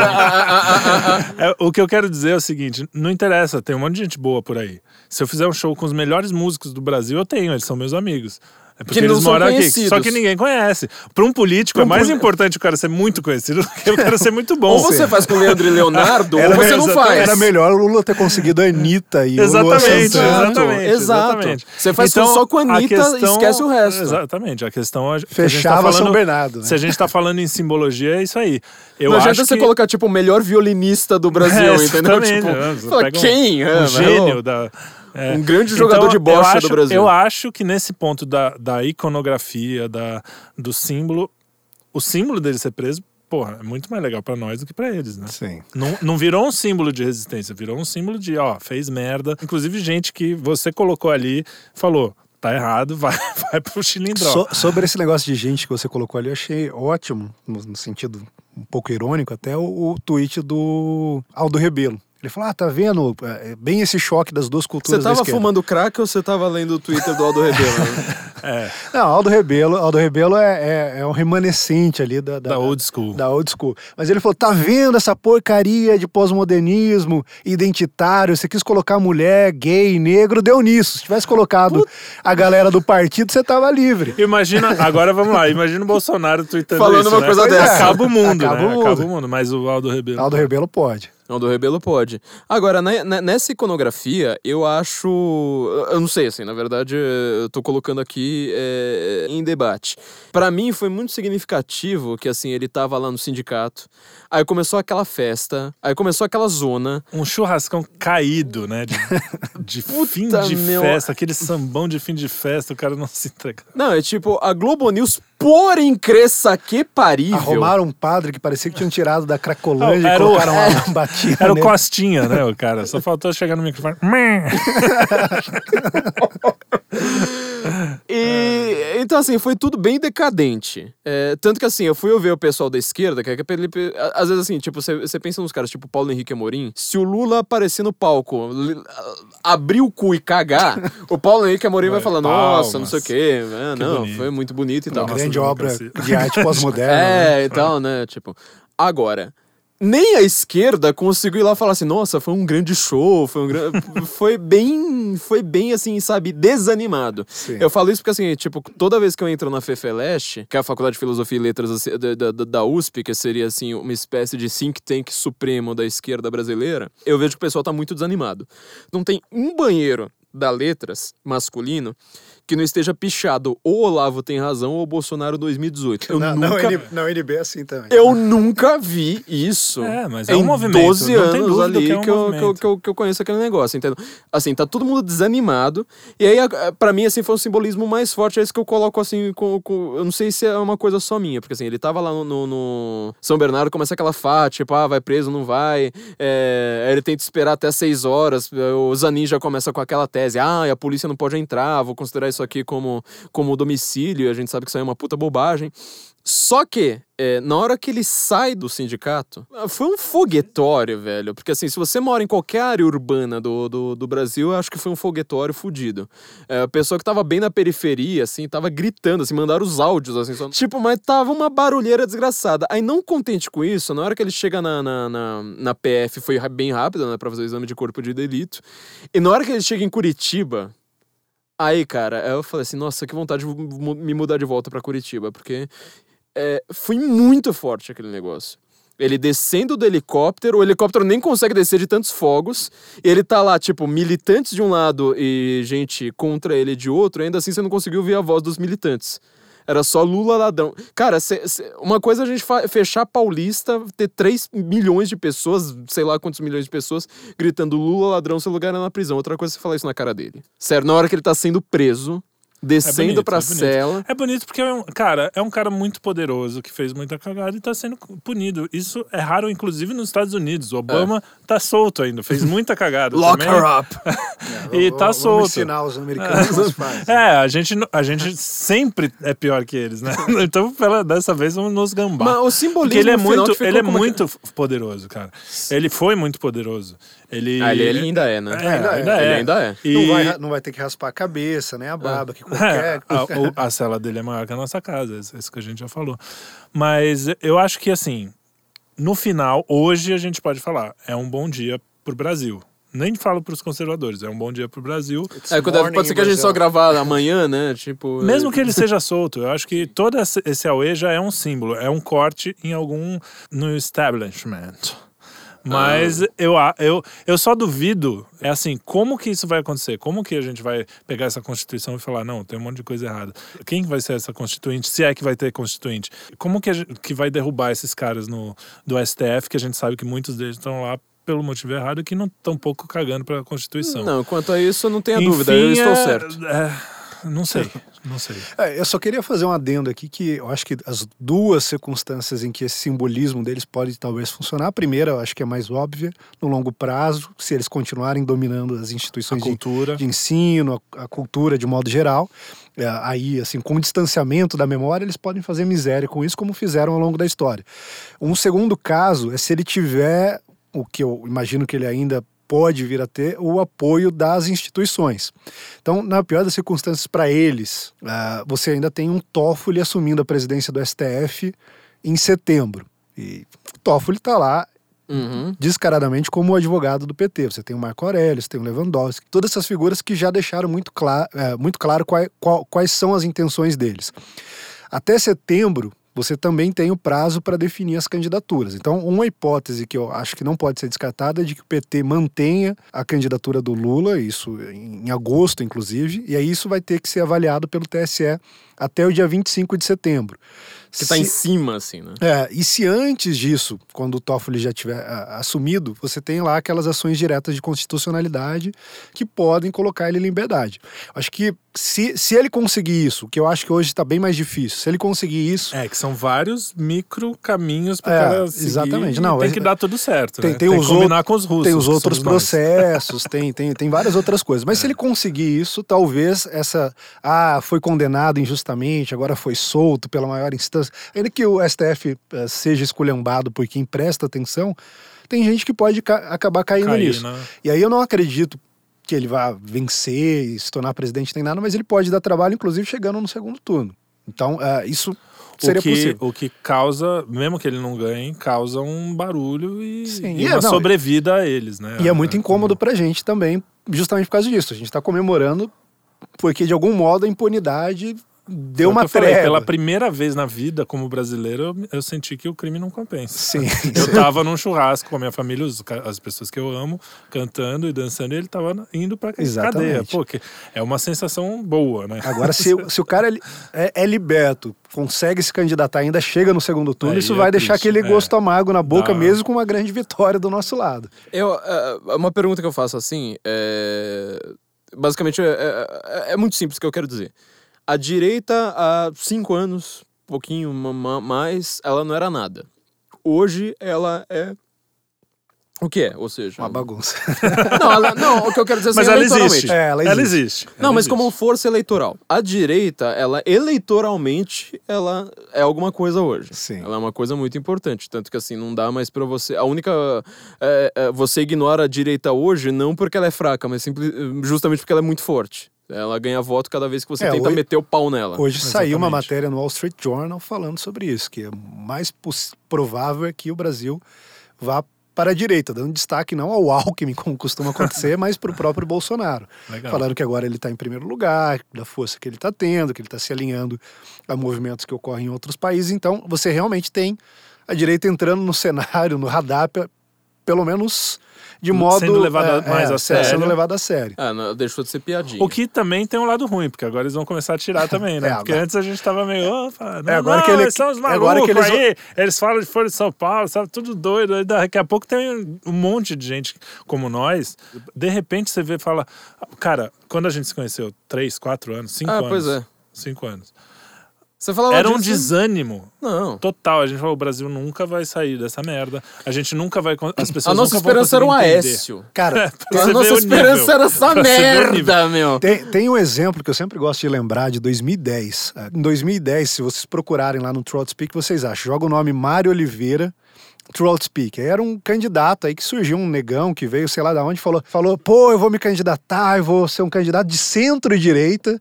E aí ficou aquela festa na meia dúzia de pessoas que existia na direita. Teve naquela 4% de intenção de voto na primeira pesquisa com ele. é, é, e aí surgiu aquilo ali, fez aquele rebuliço e virou em nada. O cara não conseguiu nem partido. Mas 2010 a gente tava feliz por aquilo. Hoje a gente tem um candidato 2010, que tá em, tá em primeiro lugar nas pesquisas. Uhum. E às vezes a gente ainda fica um pouco Fica desanimado. é. Mas o meu pessimismo é o seguinte: ah, nós conseguimos nos organizar, vamos dizer, não, não nos organizar, né? Porque É, organizar porque- nós não somos. porque a gente não é muito- esquerda que É, fica se organizando. Mas muito rápido. Mas muito rapidamente.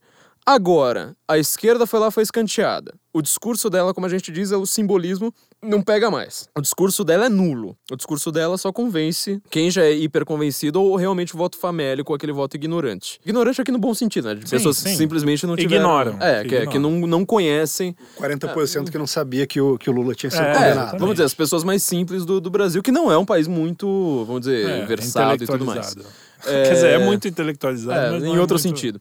Mas é, você não acha que a esquerda ela pode também, tipo, daqui a 10 anos voltar igual um furacão, desgracento, ou menos tempo do que isso?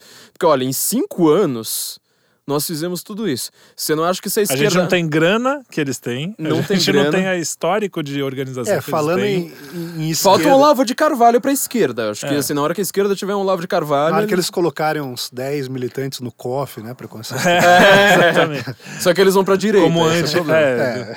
Mas, ó, eu, eu sempre lembro das palavras do nosso grande amigo Bruno Garchagen. E ele falava assim, cara, há 10 anos eu viajava o Brasil e ninguém nunca tinha ouvido falar nas nossas ideias. Mas assim, ninguém me olhava como se eu fosse um maluco extraterrestre, um alucinado. Semana passada eu fui numa cidade no interior do Rio Grande do Norte, tinha fila na porta para ouvir o que eu tinha a dizer. Ou seja, não é um movimento que está acontecendo só na, na elite cultural, não é um movimento que está acontecendo só. A internet deu esse. Por isso que eles têm tanto medo da internet. Te- Eu, eu tenho um pouco esse otimismo porque a gente fala, a gente busca, pelo menos, a verdade.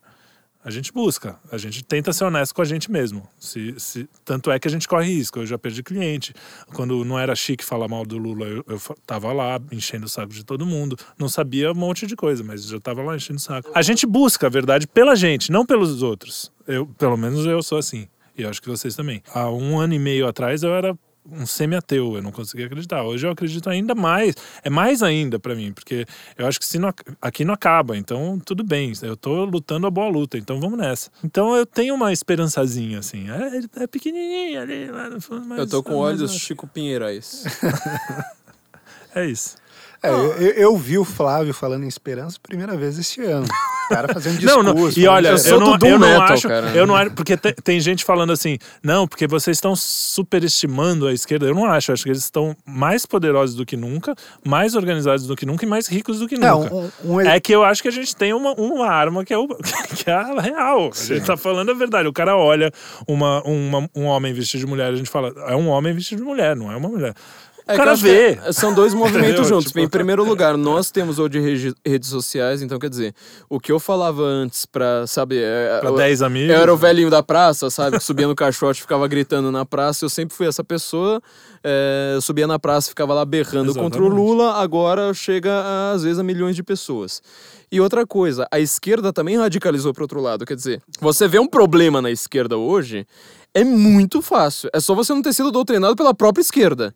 Tipo, qualquer alienígena que chega aqui e fala assim, que, sabe? Tipo. é, Acho que é o Bill Maher, que é aquele Comediante. comediante, americano que, que fala, que é super de esquerda, e fala, cara, vocês vocês estão fudendo com a gente, porque, porra.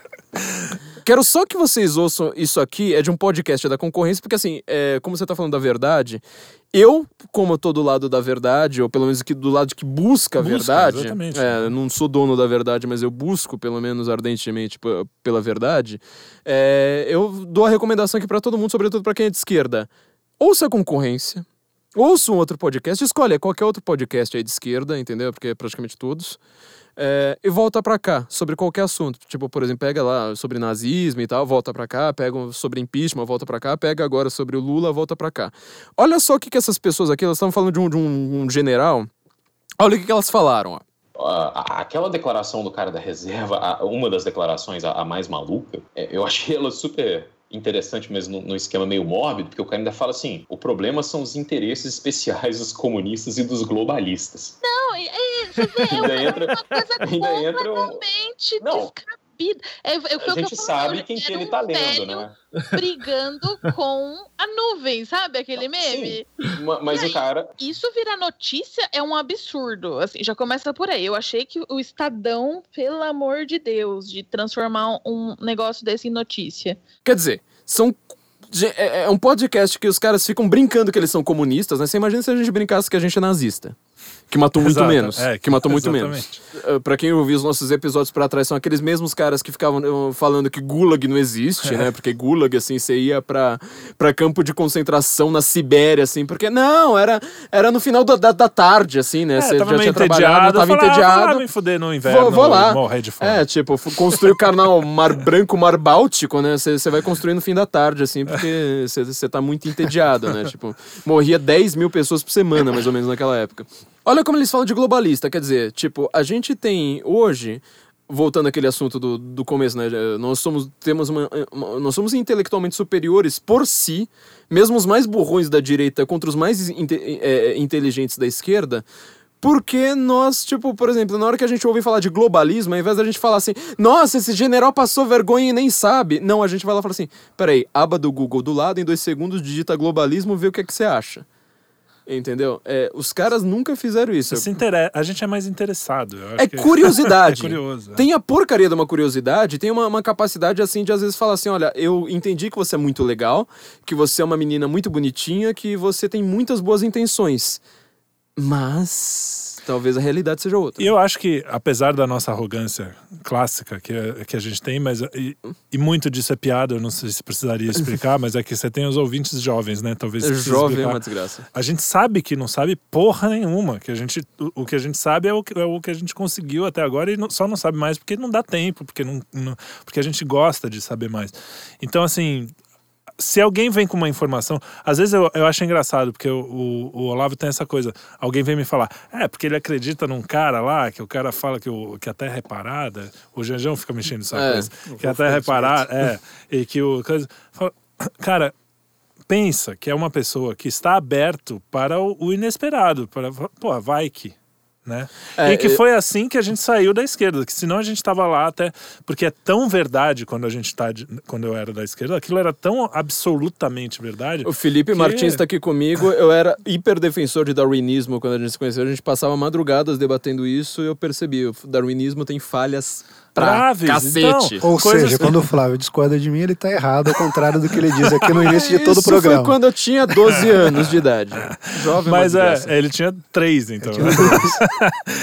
Essa a- abertura para falar assim, porra, tem uma informação nova aqui, meio esquisita, será? Vamos lá dar uma olhada, né? Aí você dá uma olhada, às vezes ela é esquisita. Normalmente ela é esquisita mesmo, é uma bosta tal.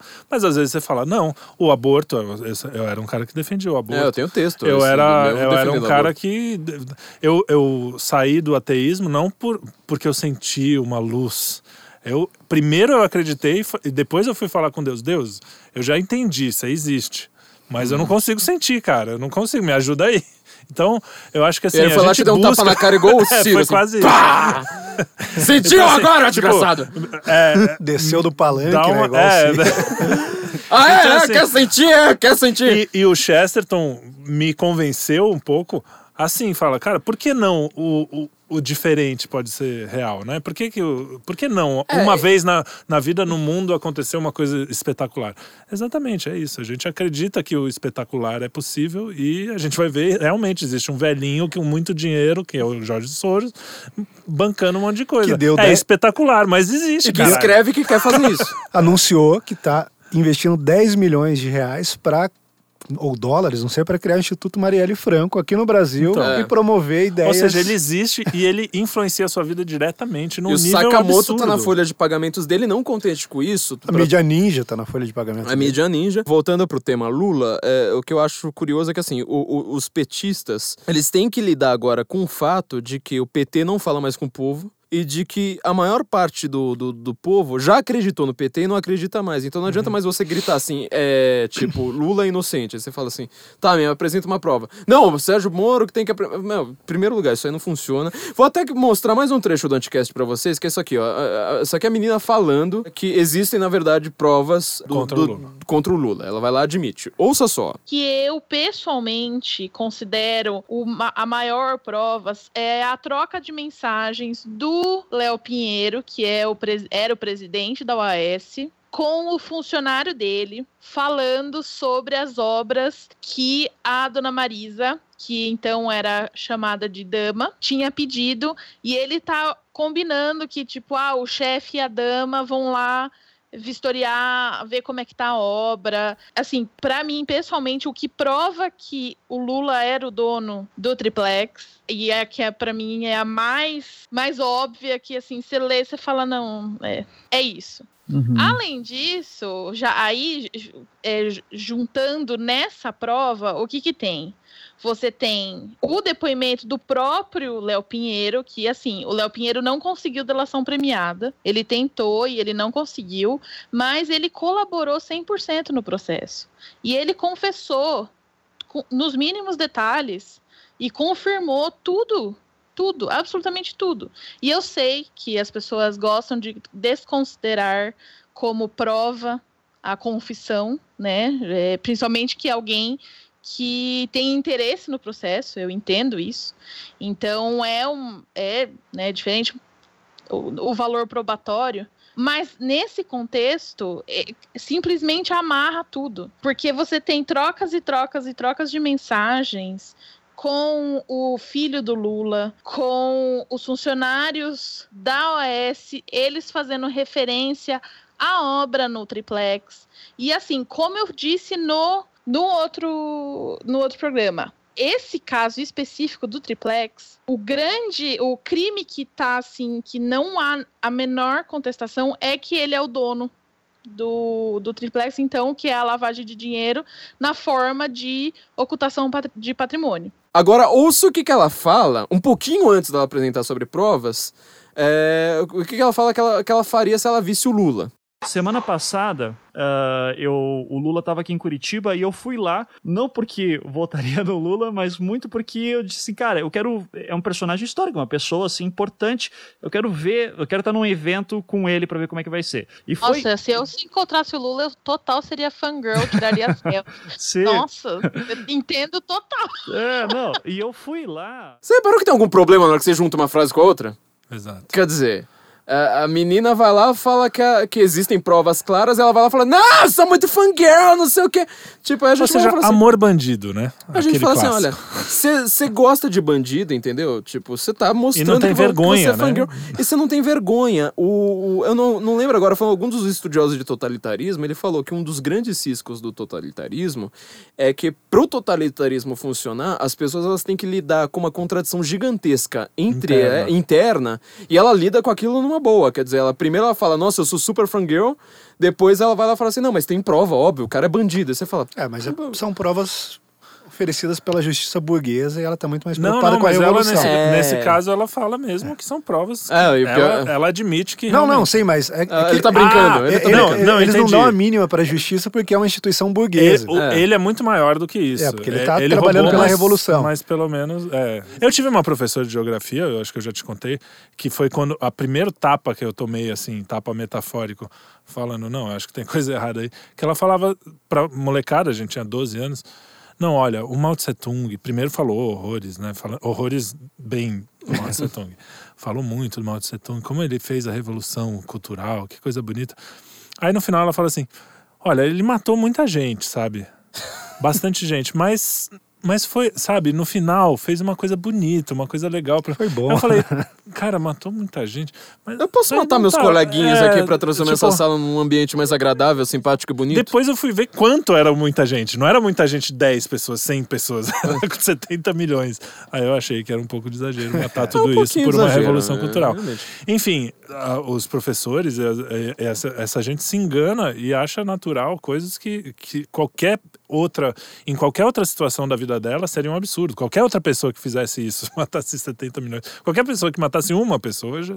É, qualquer pessoa que tirasse uma foto do lado da Manuela Dávila, ela vai falar, "Um absurdo, é estupro, não sei o quê. É, é. É, entendeu? Pegou no ombro dela, né? Foi, foi uma grande violência. O cara pegou no ela é ombro. do PC do B, defendendo o Mao Tse Tung, defendendo. Não, e, e- é, exatamente. Pegou no ombro e consentidamente, porque ele chegou pra abraçar. Posso tirar uma ela, foto? É, exatamente. Pô, ele perguntou, ela falou, tudo bem. Stop! É, então, eu acho que assim, o- a esquerda ela vai ter que se reinventar. Eu não sei como é que ela vai se reinventar, mas assim, até o próprio Lula, no discurso dele, eu não, não, não assisti o discurso dele inteiro que eu tava fazendo reforma em casa, eu acho que a reforma em casa é mais interessante. No seu mas, é, triplex. no meu triplex. no meu triplex. É, mas. Se o Lula conseguir uma, uma prisão domiciliar, ele fica No triplex ou no, no sítio? É, tem que levar em consideração. Aliás, é uma coisa que, curiosamente, essa menina ela fala bem no, no, no Fala bem no sentido de assim, de ela Sim. acerta. A, a prisão, o, o, o caso do triplex é o primeiro. Sim. São sete, né? Ele é réu, se eu não me engano, em sete. Ou em mais sete, agora eu não lembro exatamente o número. Mas o triplex é o mais difícil de todos. Todos Ou os seja, outros têm é. provas, assim, tipo, Muito nossa, mais esfrega-se a contundente, prova na né? cara. Sabe aquela hashtag que fizeram tem prova pra caralho? Quando fizeram uma, uma, uma hashtag lá falando cadê as provas? E fizeram hashtag em resposta. Essa hashtag eu achei que foi a mais genial que já fizeram. assim, Eu não sei, eu não Twitter, né? entendo o Twitter. É, então, fizeram hashtag tem prova pra caralho. eu tipo, sou velho. não, não, não enche o saco. Eu, eu, eu acho que assim, tem, tem que, a gente tem que levar isso em consideração que pro caso do Lula, é, a gente tá falando da, da prisão do Lula agora. O que vai vir dali pra frente, é, é assim, isso aí foi só um peteleco na orelha. E agora com justificativa para preventiva, porque ele fez esse Fez espetáculo esse Porque todo. ele fez esse Por isso que eu espetáculo. acho, cara, foi foda. Eu acho, eu não sei se foi de caso pensado, eu acredito que sim. Mas foi jogada, do, jogada boa do Moro. Ah, é um jogador de xadrez eh, que absurdo. Não tem dúvida. E, e fica claro, assim, que na verdade o PT tá decadente. Agora, resta saber o que, que vai acontecer com a esquerda, com o PT, com uma esquerda tanto cultural quanto eleitoral, porque não fica claro pra mim é, em, em, em momento algum. Tamo, podemos ter um pingo de otimismo? Eu acho que a gente tem um, um bom jogo pra jogar. A gente não pode subestimar o poder deles, porque eles têm muita grana. Jorge Soros sozinhos já resolve muita coisa. E eles têm muito poder e eles já estão no, já estão no mecanismo. Falar mecanismo. No mecanismo. Já estão não no, série. no mecanismo, eu digo no piadas. mecanismo, no, no outro mecanismo, no mecanismo da cultura. Eles estão nas universidades, eles estão. Ainda que a gente tenha começado a falar um pouco do outro lado agora, a gente faz isso de um jeito como quem está começando a se organizar, entendeu? Então a gente não tem apoio, a gente não tem dinheiro, a gente, gente não, não tem tá advogados, a gente não tem. Né, a gente não tá na Globo, a gente não tem alcance que os caras têm, por mais que a internet seja foda, a gente não tem o mesmo alcance. É, por mais que o podcast esteja com, realmente com um público ótimo, vocês podem anunciar aqui também, né? Essas empresas Exatamente. podem sair do armário, podem, podem anunciar aí, a gente... uma Rede Globo é um alcance que nenhum lugar do mundo tem, né? Nenhum, nenhuma rede. Tem um, tem um filme que chama Network, que é um filme americano muito legal, que o cara, o, o- tipo o Cid Moreira, ó como eu sou velho, Cid Moreira. Cid aí. Moreira.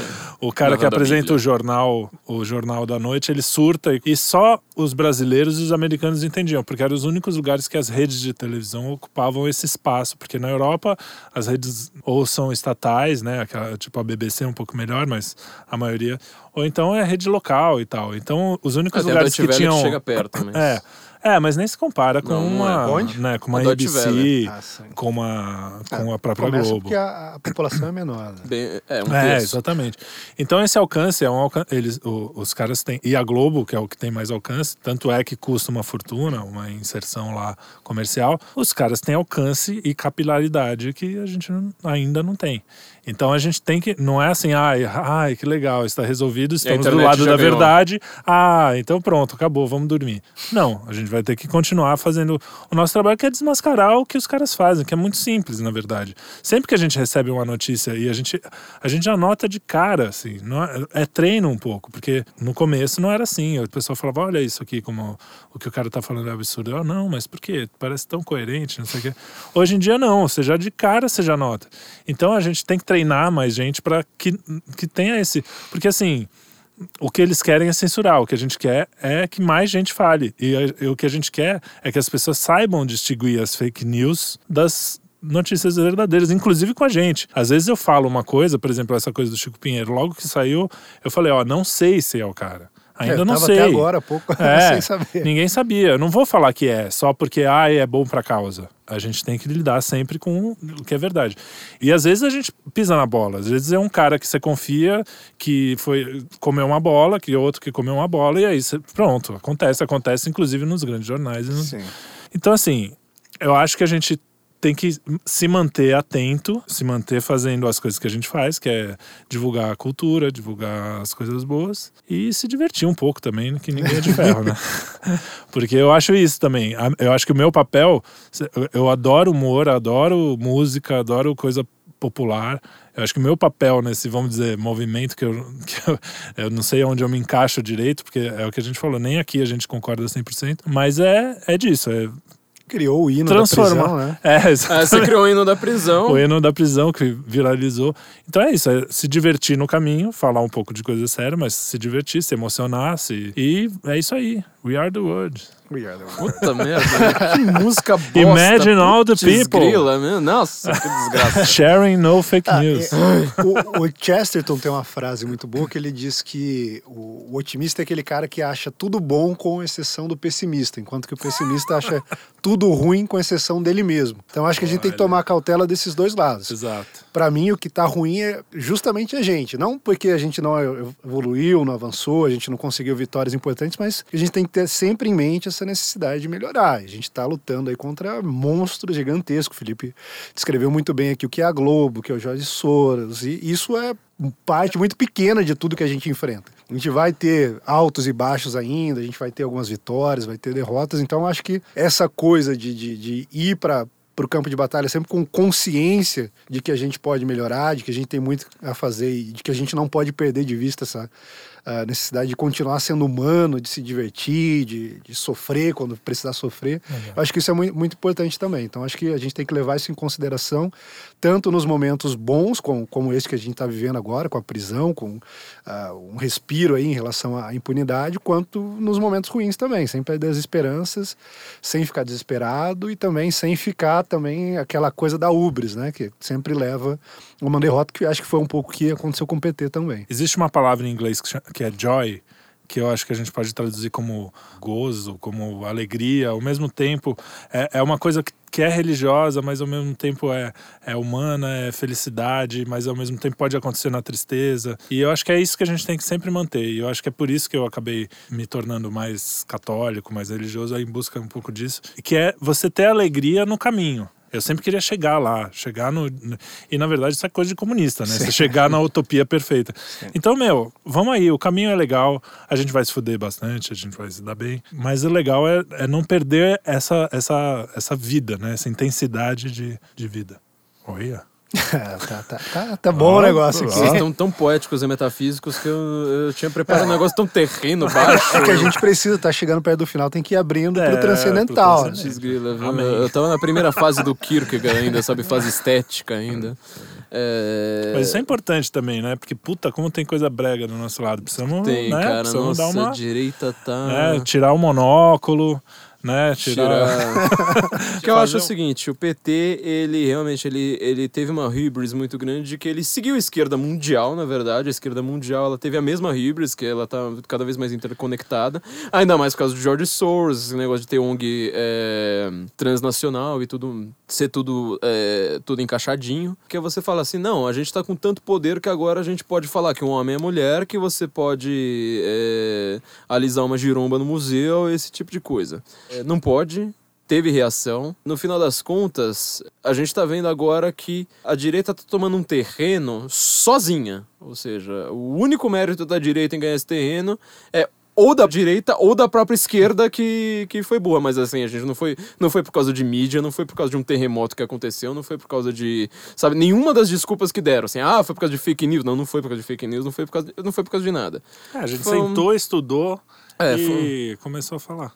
É, mesmo porque assim, as pessoas que hoje em dia é, são, vamos dizer, influenciadores, é, que é ou como tentam me chamar, eu sempre falo, meu, eu não tento influenciar ninguém, eu sou uma pessoa que tenta argumentar com as pessoas. Todos nós come- começamos lá de baixo. Inclusive, a pessoa que mais- começou mais de baixo foi o Olavo. Porque a gente já começou com, com o Olavo pronto, entendeu? pode É, crer. o Olavo não tinha o Olavo. O Olavo não tinha o coffee pra ele fazer. O Olavo Exato, ele teve que descobrir aquele negócio na marra. Eu acho que a esquerda, é, em primeiro lugar, ela vai ter que se reinventar mesmo. Ela não convence mais com o discurso que ela tem. Eu espero que os esquerdistas que, que, que tenham me ouvido, ou eles vão pra direita, ou eles ignorem essa, essa, essa, Não, mas é dica que eu tô dando pra é eles. se, se reinventar é se aproximar um pouco da verdade. Da- e é. significa Não, nem sempre, sair. nem sempre. Não, eu digo É. assim: se reinventar alguma coisa que funcione, ele vai ter que parar de dizer que menina é menino quando você olha pra cara da pessoa. É. tá... Então, não de sei, alguma porque- forma, ele vai ter que desradicalizar. Não talvez. sei, porque a esquerda ela já foi mais verdadeira nesse aspecto, assim, eu acho que ela já, já mentiu menos, entendeu? Ela já acreditou em verdade, né? Ela já acreditou, Não, mas é dialética Eles vão ter que voltar um mas- pouco pra isso, porque Na É, mentira, ninguém. Eu acho que a esquerda ficou mais mentirosa, sabe, É isso, é recentemente. É essa hybris, né? essa, essa arrogância fatal, este erro metafísico que, que destrói toda a ordem das coisas.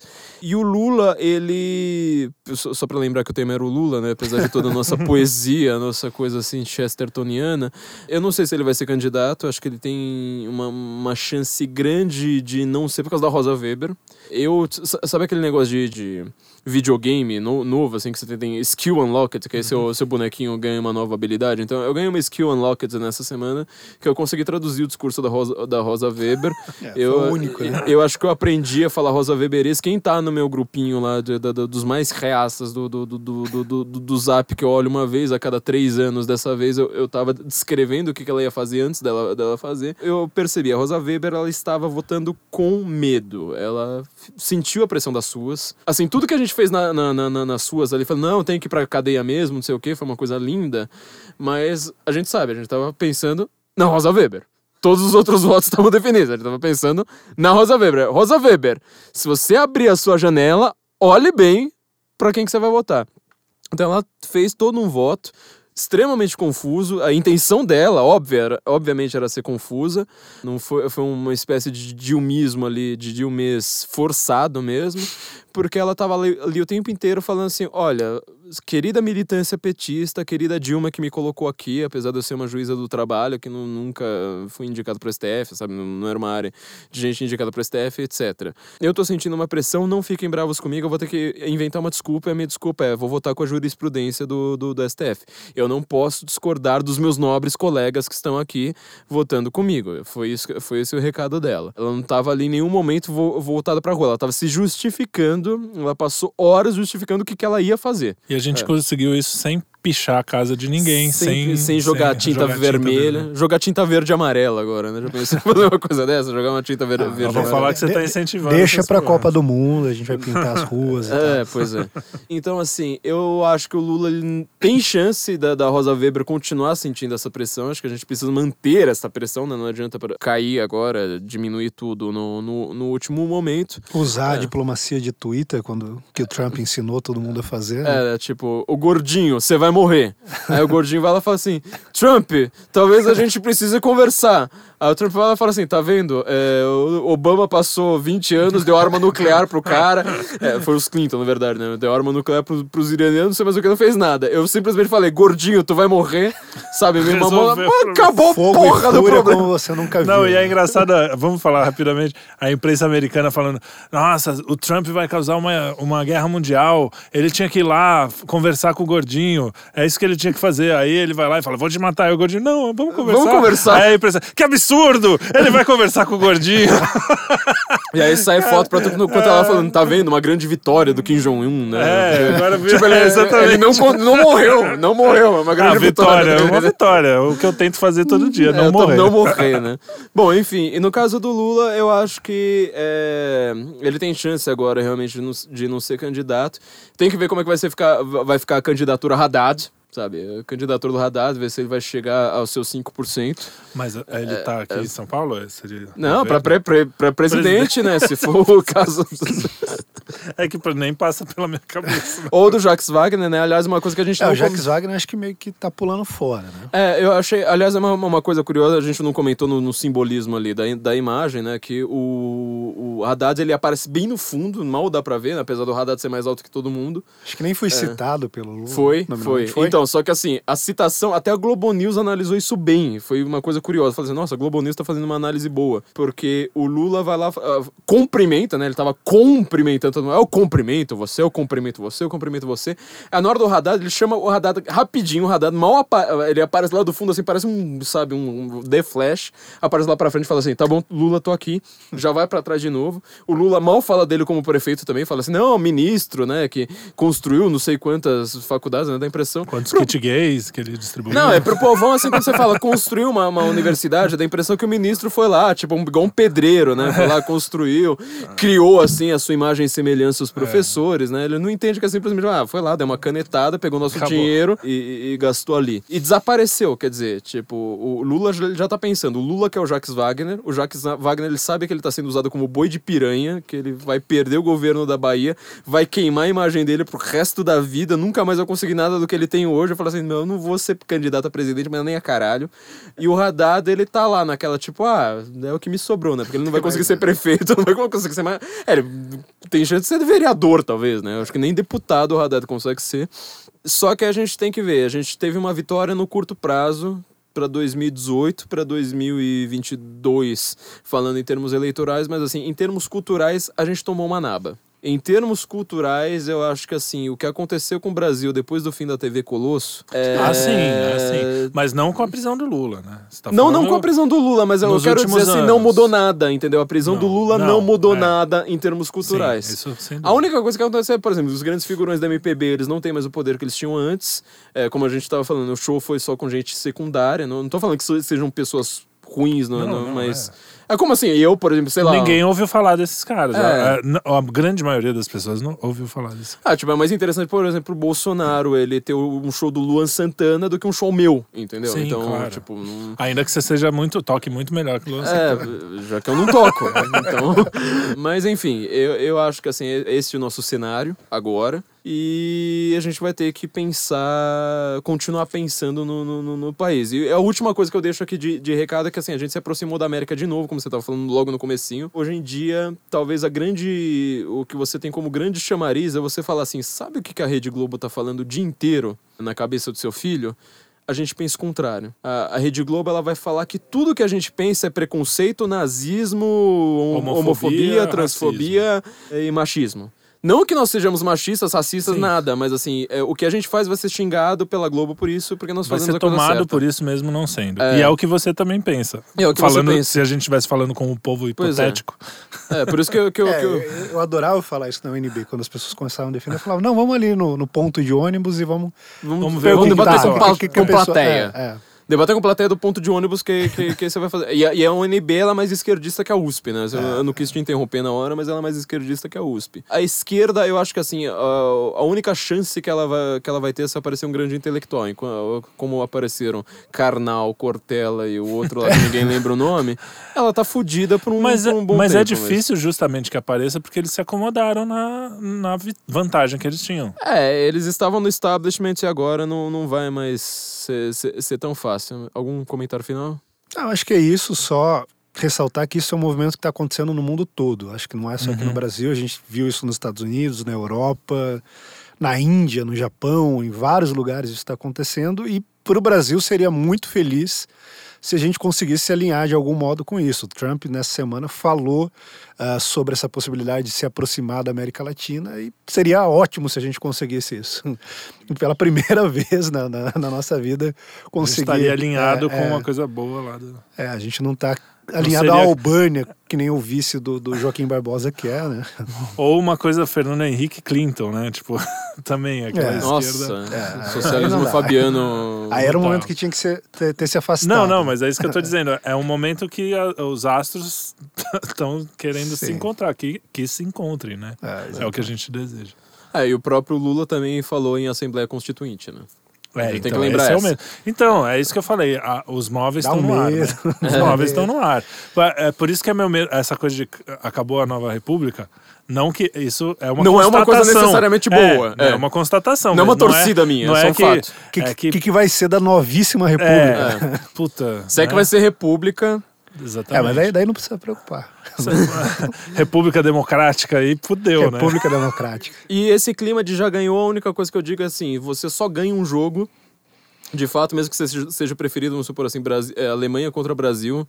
2014, sabe? É, mesmo que você seja tenha uma vantagem, uma superioridade nítida, flagrante, mesmo que você esteja ganhando 5 a 0 no primeiro tempo, você vai ter que continuar jogando Sim. presumindo que você não ganhou. Quer dizer, mesmo Sim, quando sim. você já ganhou de fato, Sim, assim, sim. que todo- toda a lógica já disse que você já ganhou, você tem que continuar jogando como se você não tivesse já ganhado. Só assim você continua ganhando, senão você toma uma naba e vira 6 a 5 no segundo, no segundo tempo. E na real nunca vamos ganhar, né? Porque o preço da liberdade é a eterna vigilância. Leve eterna vigilância. Certo?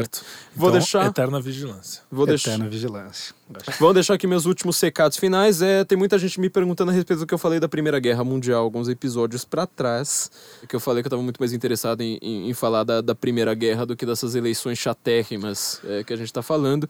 A gente dividiu os temas é, de como que. Porque assim, Primeira Guerra Mundial é um termo. Tema, assim, é de uma complexidade tal que, sei lá, você vai ler mais ou menos umas 5 mil páginas na sua vida pra chegar à conclusão que você fala assim, cara, eu não entendi nem como é que começou essa desgraça. É, a Segunda Guerra Mundial eu consegui dar, uma, dar um resumão num episódio, a Primeira Guerra eu nunca conseguiria fazer isso, é, é um pesadelo aquele negócio. Mas como eu disse, ela é muito mais importante pra você entender o mundo de hoje do que a, prim- do que a Segunda. A segunda que ela causou foi morte, morte, morte, morte. E o fato de hoje em dia você xingar todo mundo de nazista. A Primeira Guerra não foi assim. Então a gente vai dividir em temas. Eu não vou dividir cronologicamente, eu vou dividir em temas e a gente vai falar de vários. O primeiro tema vai ser a coisa que eu acho mais curiosa a respeito da Primeira Guerra, que era uma coisa impensável para o mundo de então, que foi o fim das monarquias e a democratização da Europa. A gente vai fazer isso para os nossos patronos. Sabe, para os nossos patronos. Então, quem for nosso patrono vai ter é, acesso a um podcast exclusivo que a gente está planejando como é que nós vamos fazer. Para isso, é, eu, eu faço aqui, uh, que eu estou me abrindo com honestidade aqui, sobretudo para os meus patronos, é, para os meus futuros patronos também, quem, quem quiser ser patrono nosso aí, já vai pensando nos nossos bônus. A gente passou o ano passado inteiro prometendo, prometendo, falando assim: olha, a gente vai, vai atualizar os conteúdos para os patronos. Tem uma pessoa na minha frente que está rindo aqui com Eu- uma cara de rindo de nada. com uma cara de tipo, olha, quase que eu aí, fiz hein? aí, né? Mas aí não acabou rolando, me, me, me atrasou pra caramba também, então não vou, não vou citar nomes. Porque o nome é Felipe, então não dá pra saber quem foi, né?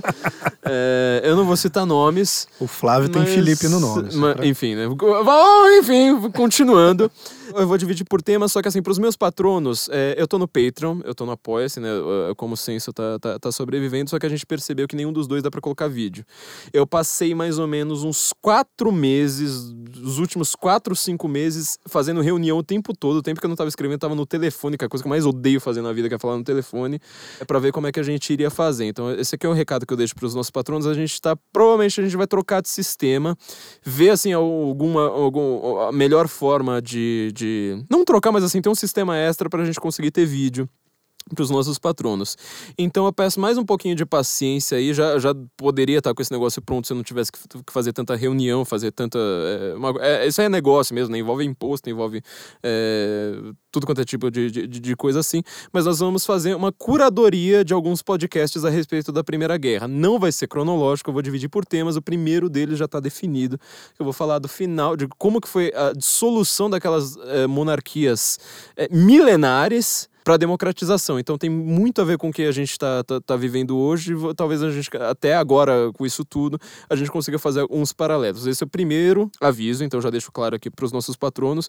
Vamos ter algumas turbulências ainda, assim, não, não parou, foi um ano de turbulências e elas continuam, mas elas estão chegando na sua fase final. E vai ser melhor do que a gente tinha pensado, porque a gente tinha pensado só em texto. Então agora vai ser, para quem quer aprender história de verdade, nós fizemos vários podcasts a respeito de história, falando da formação dos Estados modernos, a respeito do nazismo, a respeito do George Soros, do Brasil, inclusive, é, vai ter isso. O Brasil paralelo agora, segundo aviso, falando em, em- em aviso, o, o Felipe Martins estava comigo no pré-lançamento nessa semana. O último episódio da série Brasil Paralelo era sobre é sobre a nova repu a, a, a velha República Brasileira. Olha só como tá, tá tudo se, se, enca- se encaixando. né?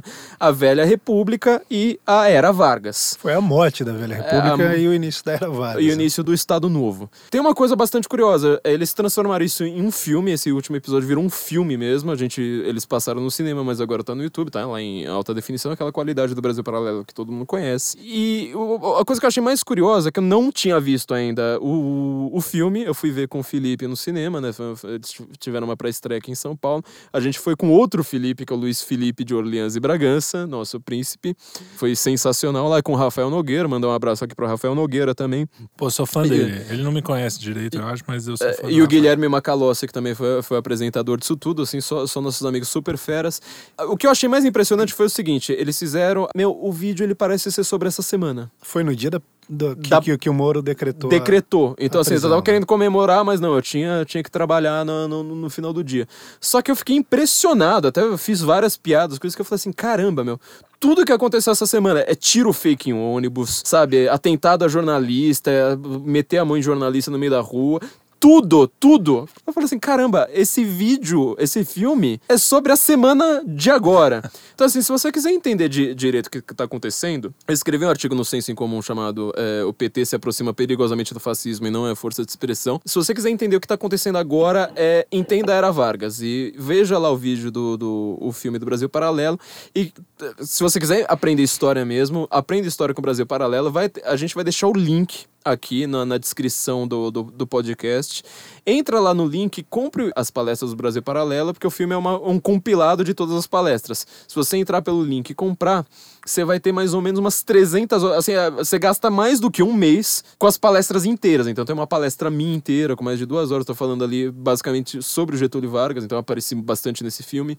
Falando sobre o modernismo nas artes também, que é, é meu, é o tema da minha vida. Não sei se vocês sabem, meu, o tema da minha vida não é política, é moder, a minha grande crítica à arte moderna. Esse foi realmente o, o grande tema da minha vida. Dei uma pincelada ali também. E mais, muito, muito mais gente. E um terceiro aviso, como vocês sabem, nós estamos com uma parceria aqui com o INEMP, né, o Instituto de Neurolinguística Aplicada de Belo Horizonte. Então, se você entrar no endereço EAD, ensino à distância, ead.inemp.com.br barra censo, isso aqui é exclusividade para pro, os nossos ouvintes do Guten Morgen, barra censo, é, vocês vão ter acesso aos cursos deles, são cursos que eles dão pela internet, né, ensino à distância, como nós, né, nós fizemos, fazemos aqui uma espécie de ensino à distância com baixaria e porrada. vocês vão aprender sobre a programação neurolinguística, que eu acho que vai ser muito importante para essas eleições, inclusive para você não ser tapeado. Fala assim, ó, esse, o jeito desse cara aqui falar é um jeito para ele tentar me convencer de alguma coisa. Eu aprendi muito com isso. Eu sempre falo, né? Eu sou da área de linguística, então eu sou meio suspe suspeito para falar, mas tenta entender basicamente como é, como é que funciona isso. Eles são muito bons. Eu sei que neurolinguística é uma palavra que assim, atrai muito charlatão, como a própria linguística, inclusive, né? Eu tenho que ficar me, me depurando dessa turma o tempo todo. Mas eles são pessoas muito sérias, inclusive eles vão fazer um curso aqui na, na panela. Já tá fechado? Ainda tem vaga? Sim, sim. Tem vaga ainda. Pelo que eu sei, sim. Tem vaga. Eu não sei quando o pessoal vai ouvir esse podcast, mas. É, entra ali, entra ali é, ead.inemp.com.br barra censo e logo eu também vou dar uma palestra lá no Inemp, lá em Belo Horizonte. Vocês vão ter acesso a todos esses cursos. Então já deixei muito claro aqui, pro, pro, pros, sobretudo para os meus patronos, por que que tá rolando toda essa zona e, gente, é Lula na cadeia. Lula lá, gente. Isso aqui é música do, do, do Felipe, Trielli. É, na verdade, o, essa é, uma, é o jingle do Lula mais famoso, pra quem não sabe, pra quem é novinho, que nem o nosso amigo Felipe. Felipe que nasceu em É, 2004. É, é o jingle da campanha de 89, que, é um, que eu acho muito bonito, eu acho uma música bonita, me emociona. Inclusive, quando eu canto a sacanagem que a gente tava cantando aqui, é emocionante, é gostoso de cantar. E a gente deu uma pequena modificada na letra, nada assim que mudasse muito. Muito, muito significado. E aí eu queria também dar os meus recados rapidamente. Quem quiser seguir as, as paródias que eu faço de vez em quando é TV Chinchila. Vai no YouTube, procura TV Chinchila, tem uma chinchilinha bonitinha ali. E aí você clica nela e inscreve no canal. Ou Felipe Trielli, Fi- F-I-L-I-P-E, Trielli com dois L's e no final, T-R-I-E-L-L-I. Que é pro meu canal pessoal, que é onde eu fico cantando músicas. Aí é pra quem, pra quem tá afim de ouvir um negócio Mas teve músicas que já fizeram, fizeram até sucesso internacional, como a sua versão de Imagine. Ah, não, mas isso foi no Chinchila. Isso, é- o o Chinchila ok. é o de paródias e o meu pessoal eu fico lá. Ah, você de cantando. música, que é mais Eu lá sério. fazendo uma... Não, nem é sério, né? Porque eu sou só um rapaz latino-americano. Puta, vai começar outra paródia. Rápido, gente, precisamos terminar. então é isso, gente. Nos ouvimos provavelmente na semana que vem. Ah, e não se esqueça que a gente fez um episódio passado com o Benê Barbosa a respeito das fake news. Esse episódio ele demorou muito pra ser publicado por causa do Lula. Porque, assim, foi. Quatro dias seguidos em que tava todo mundo grudado na TV. Então eu sei que vocês não ouviram o episódio passado do Guten Morgen, então ouçam lá, porque assim, foi simplesmente. Foi melhor que a primeira participação do Benê, foi sensacional. Vocês vão aprender tudo sobre armas, tiros e, e fake news. Porrada da, e bomba. da. Tiro, porrada e bomba.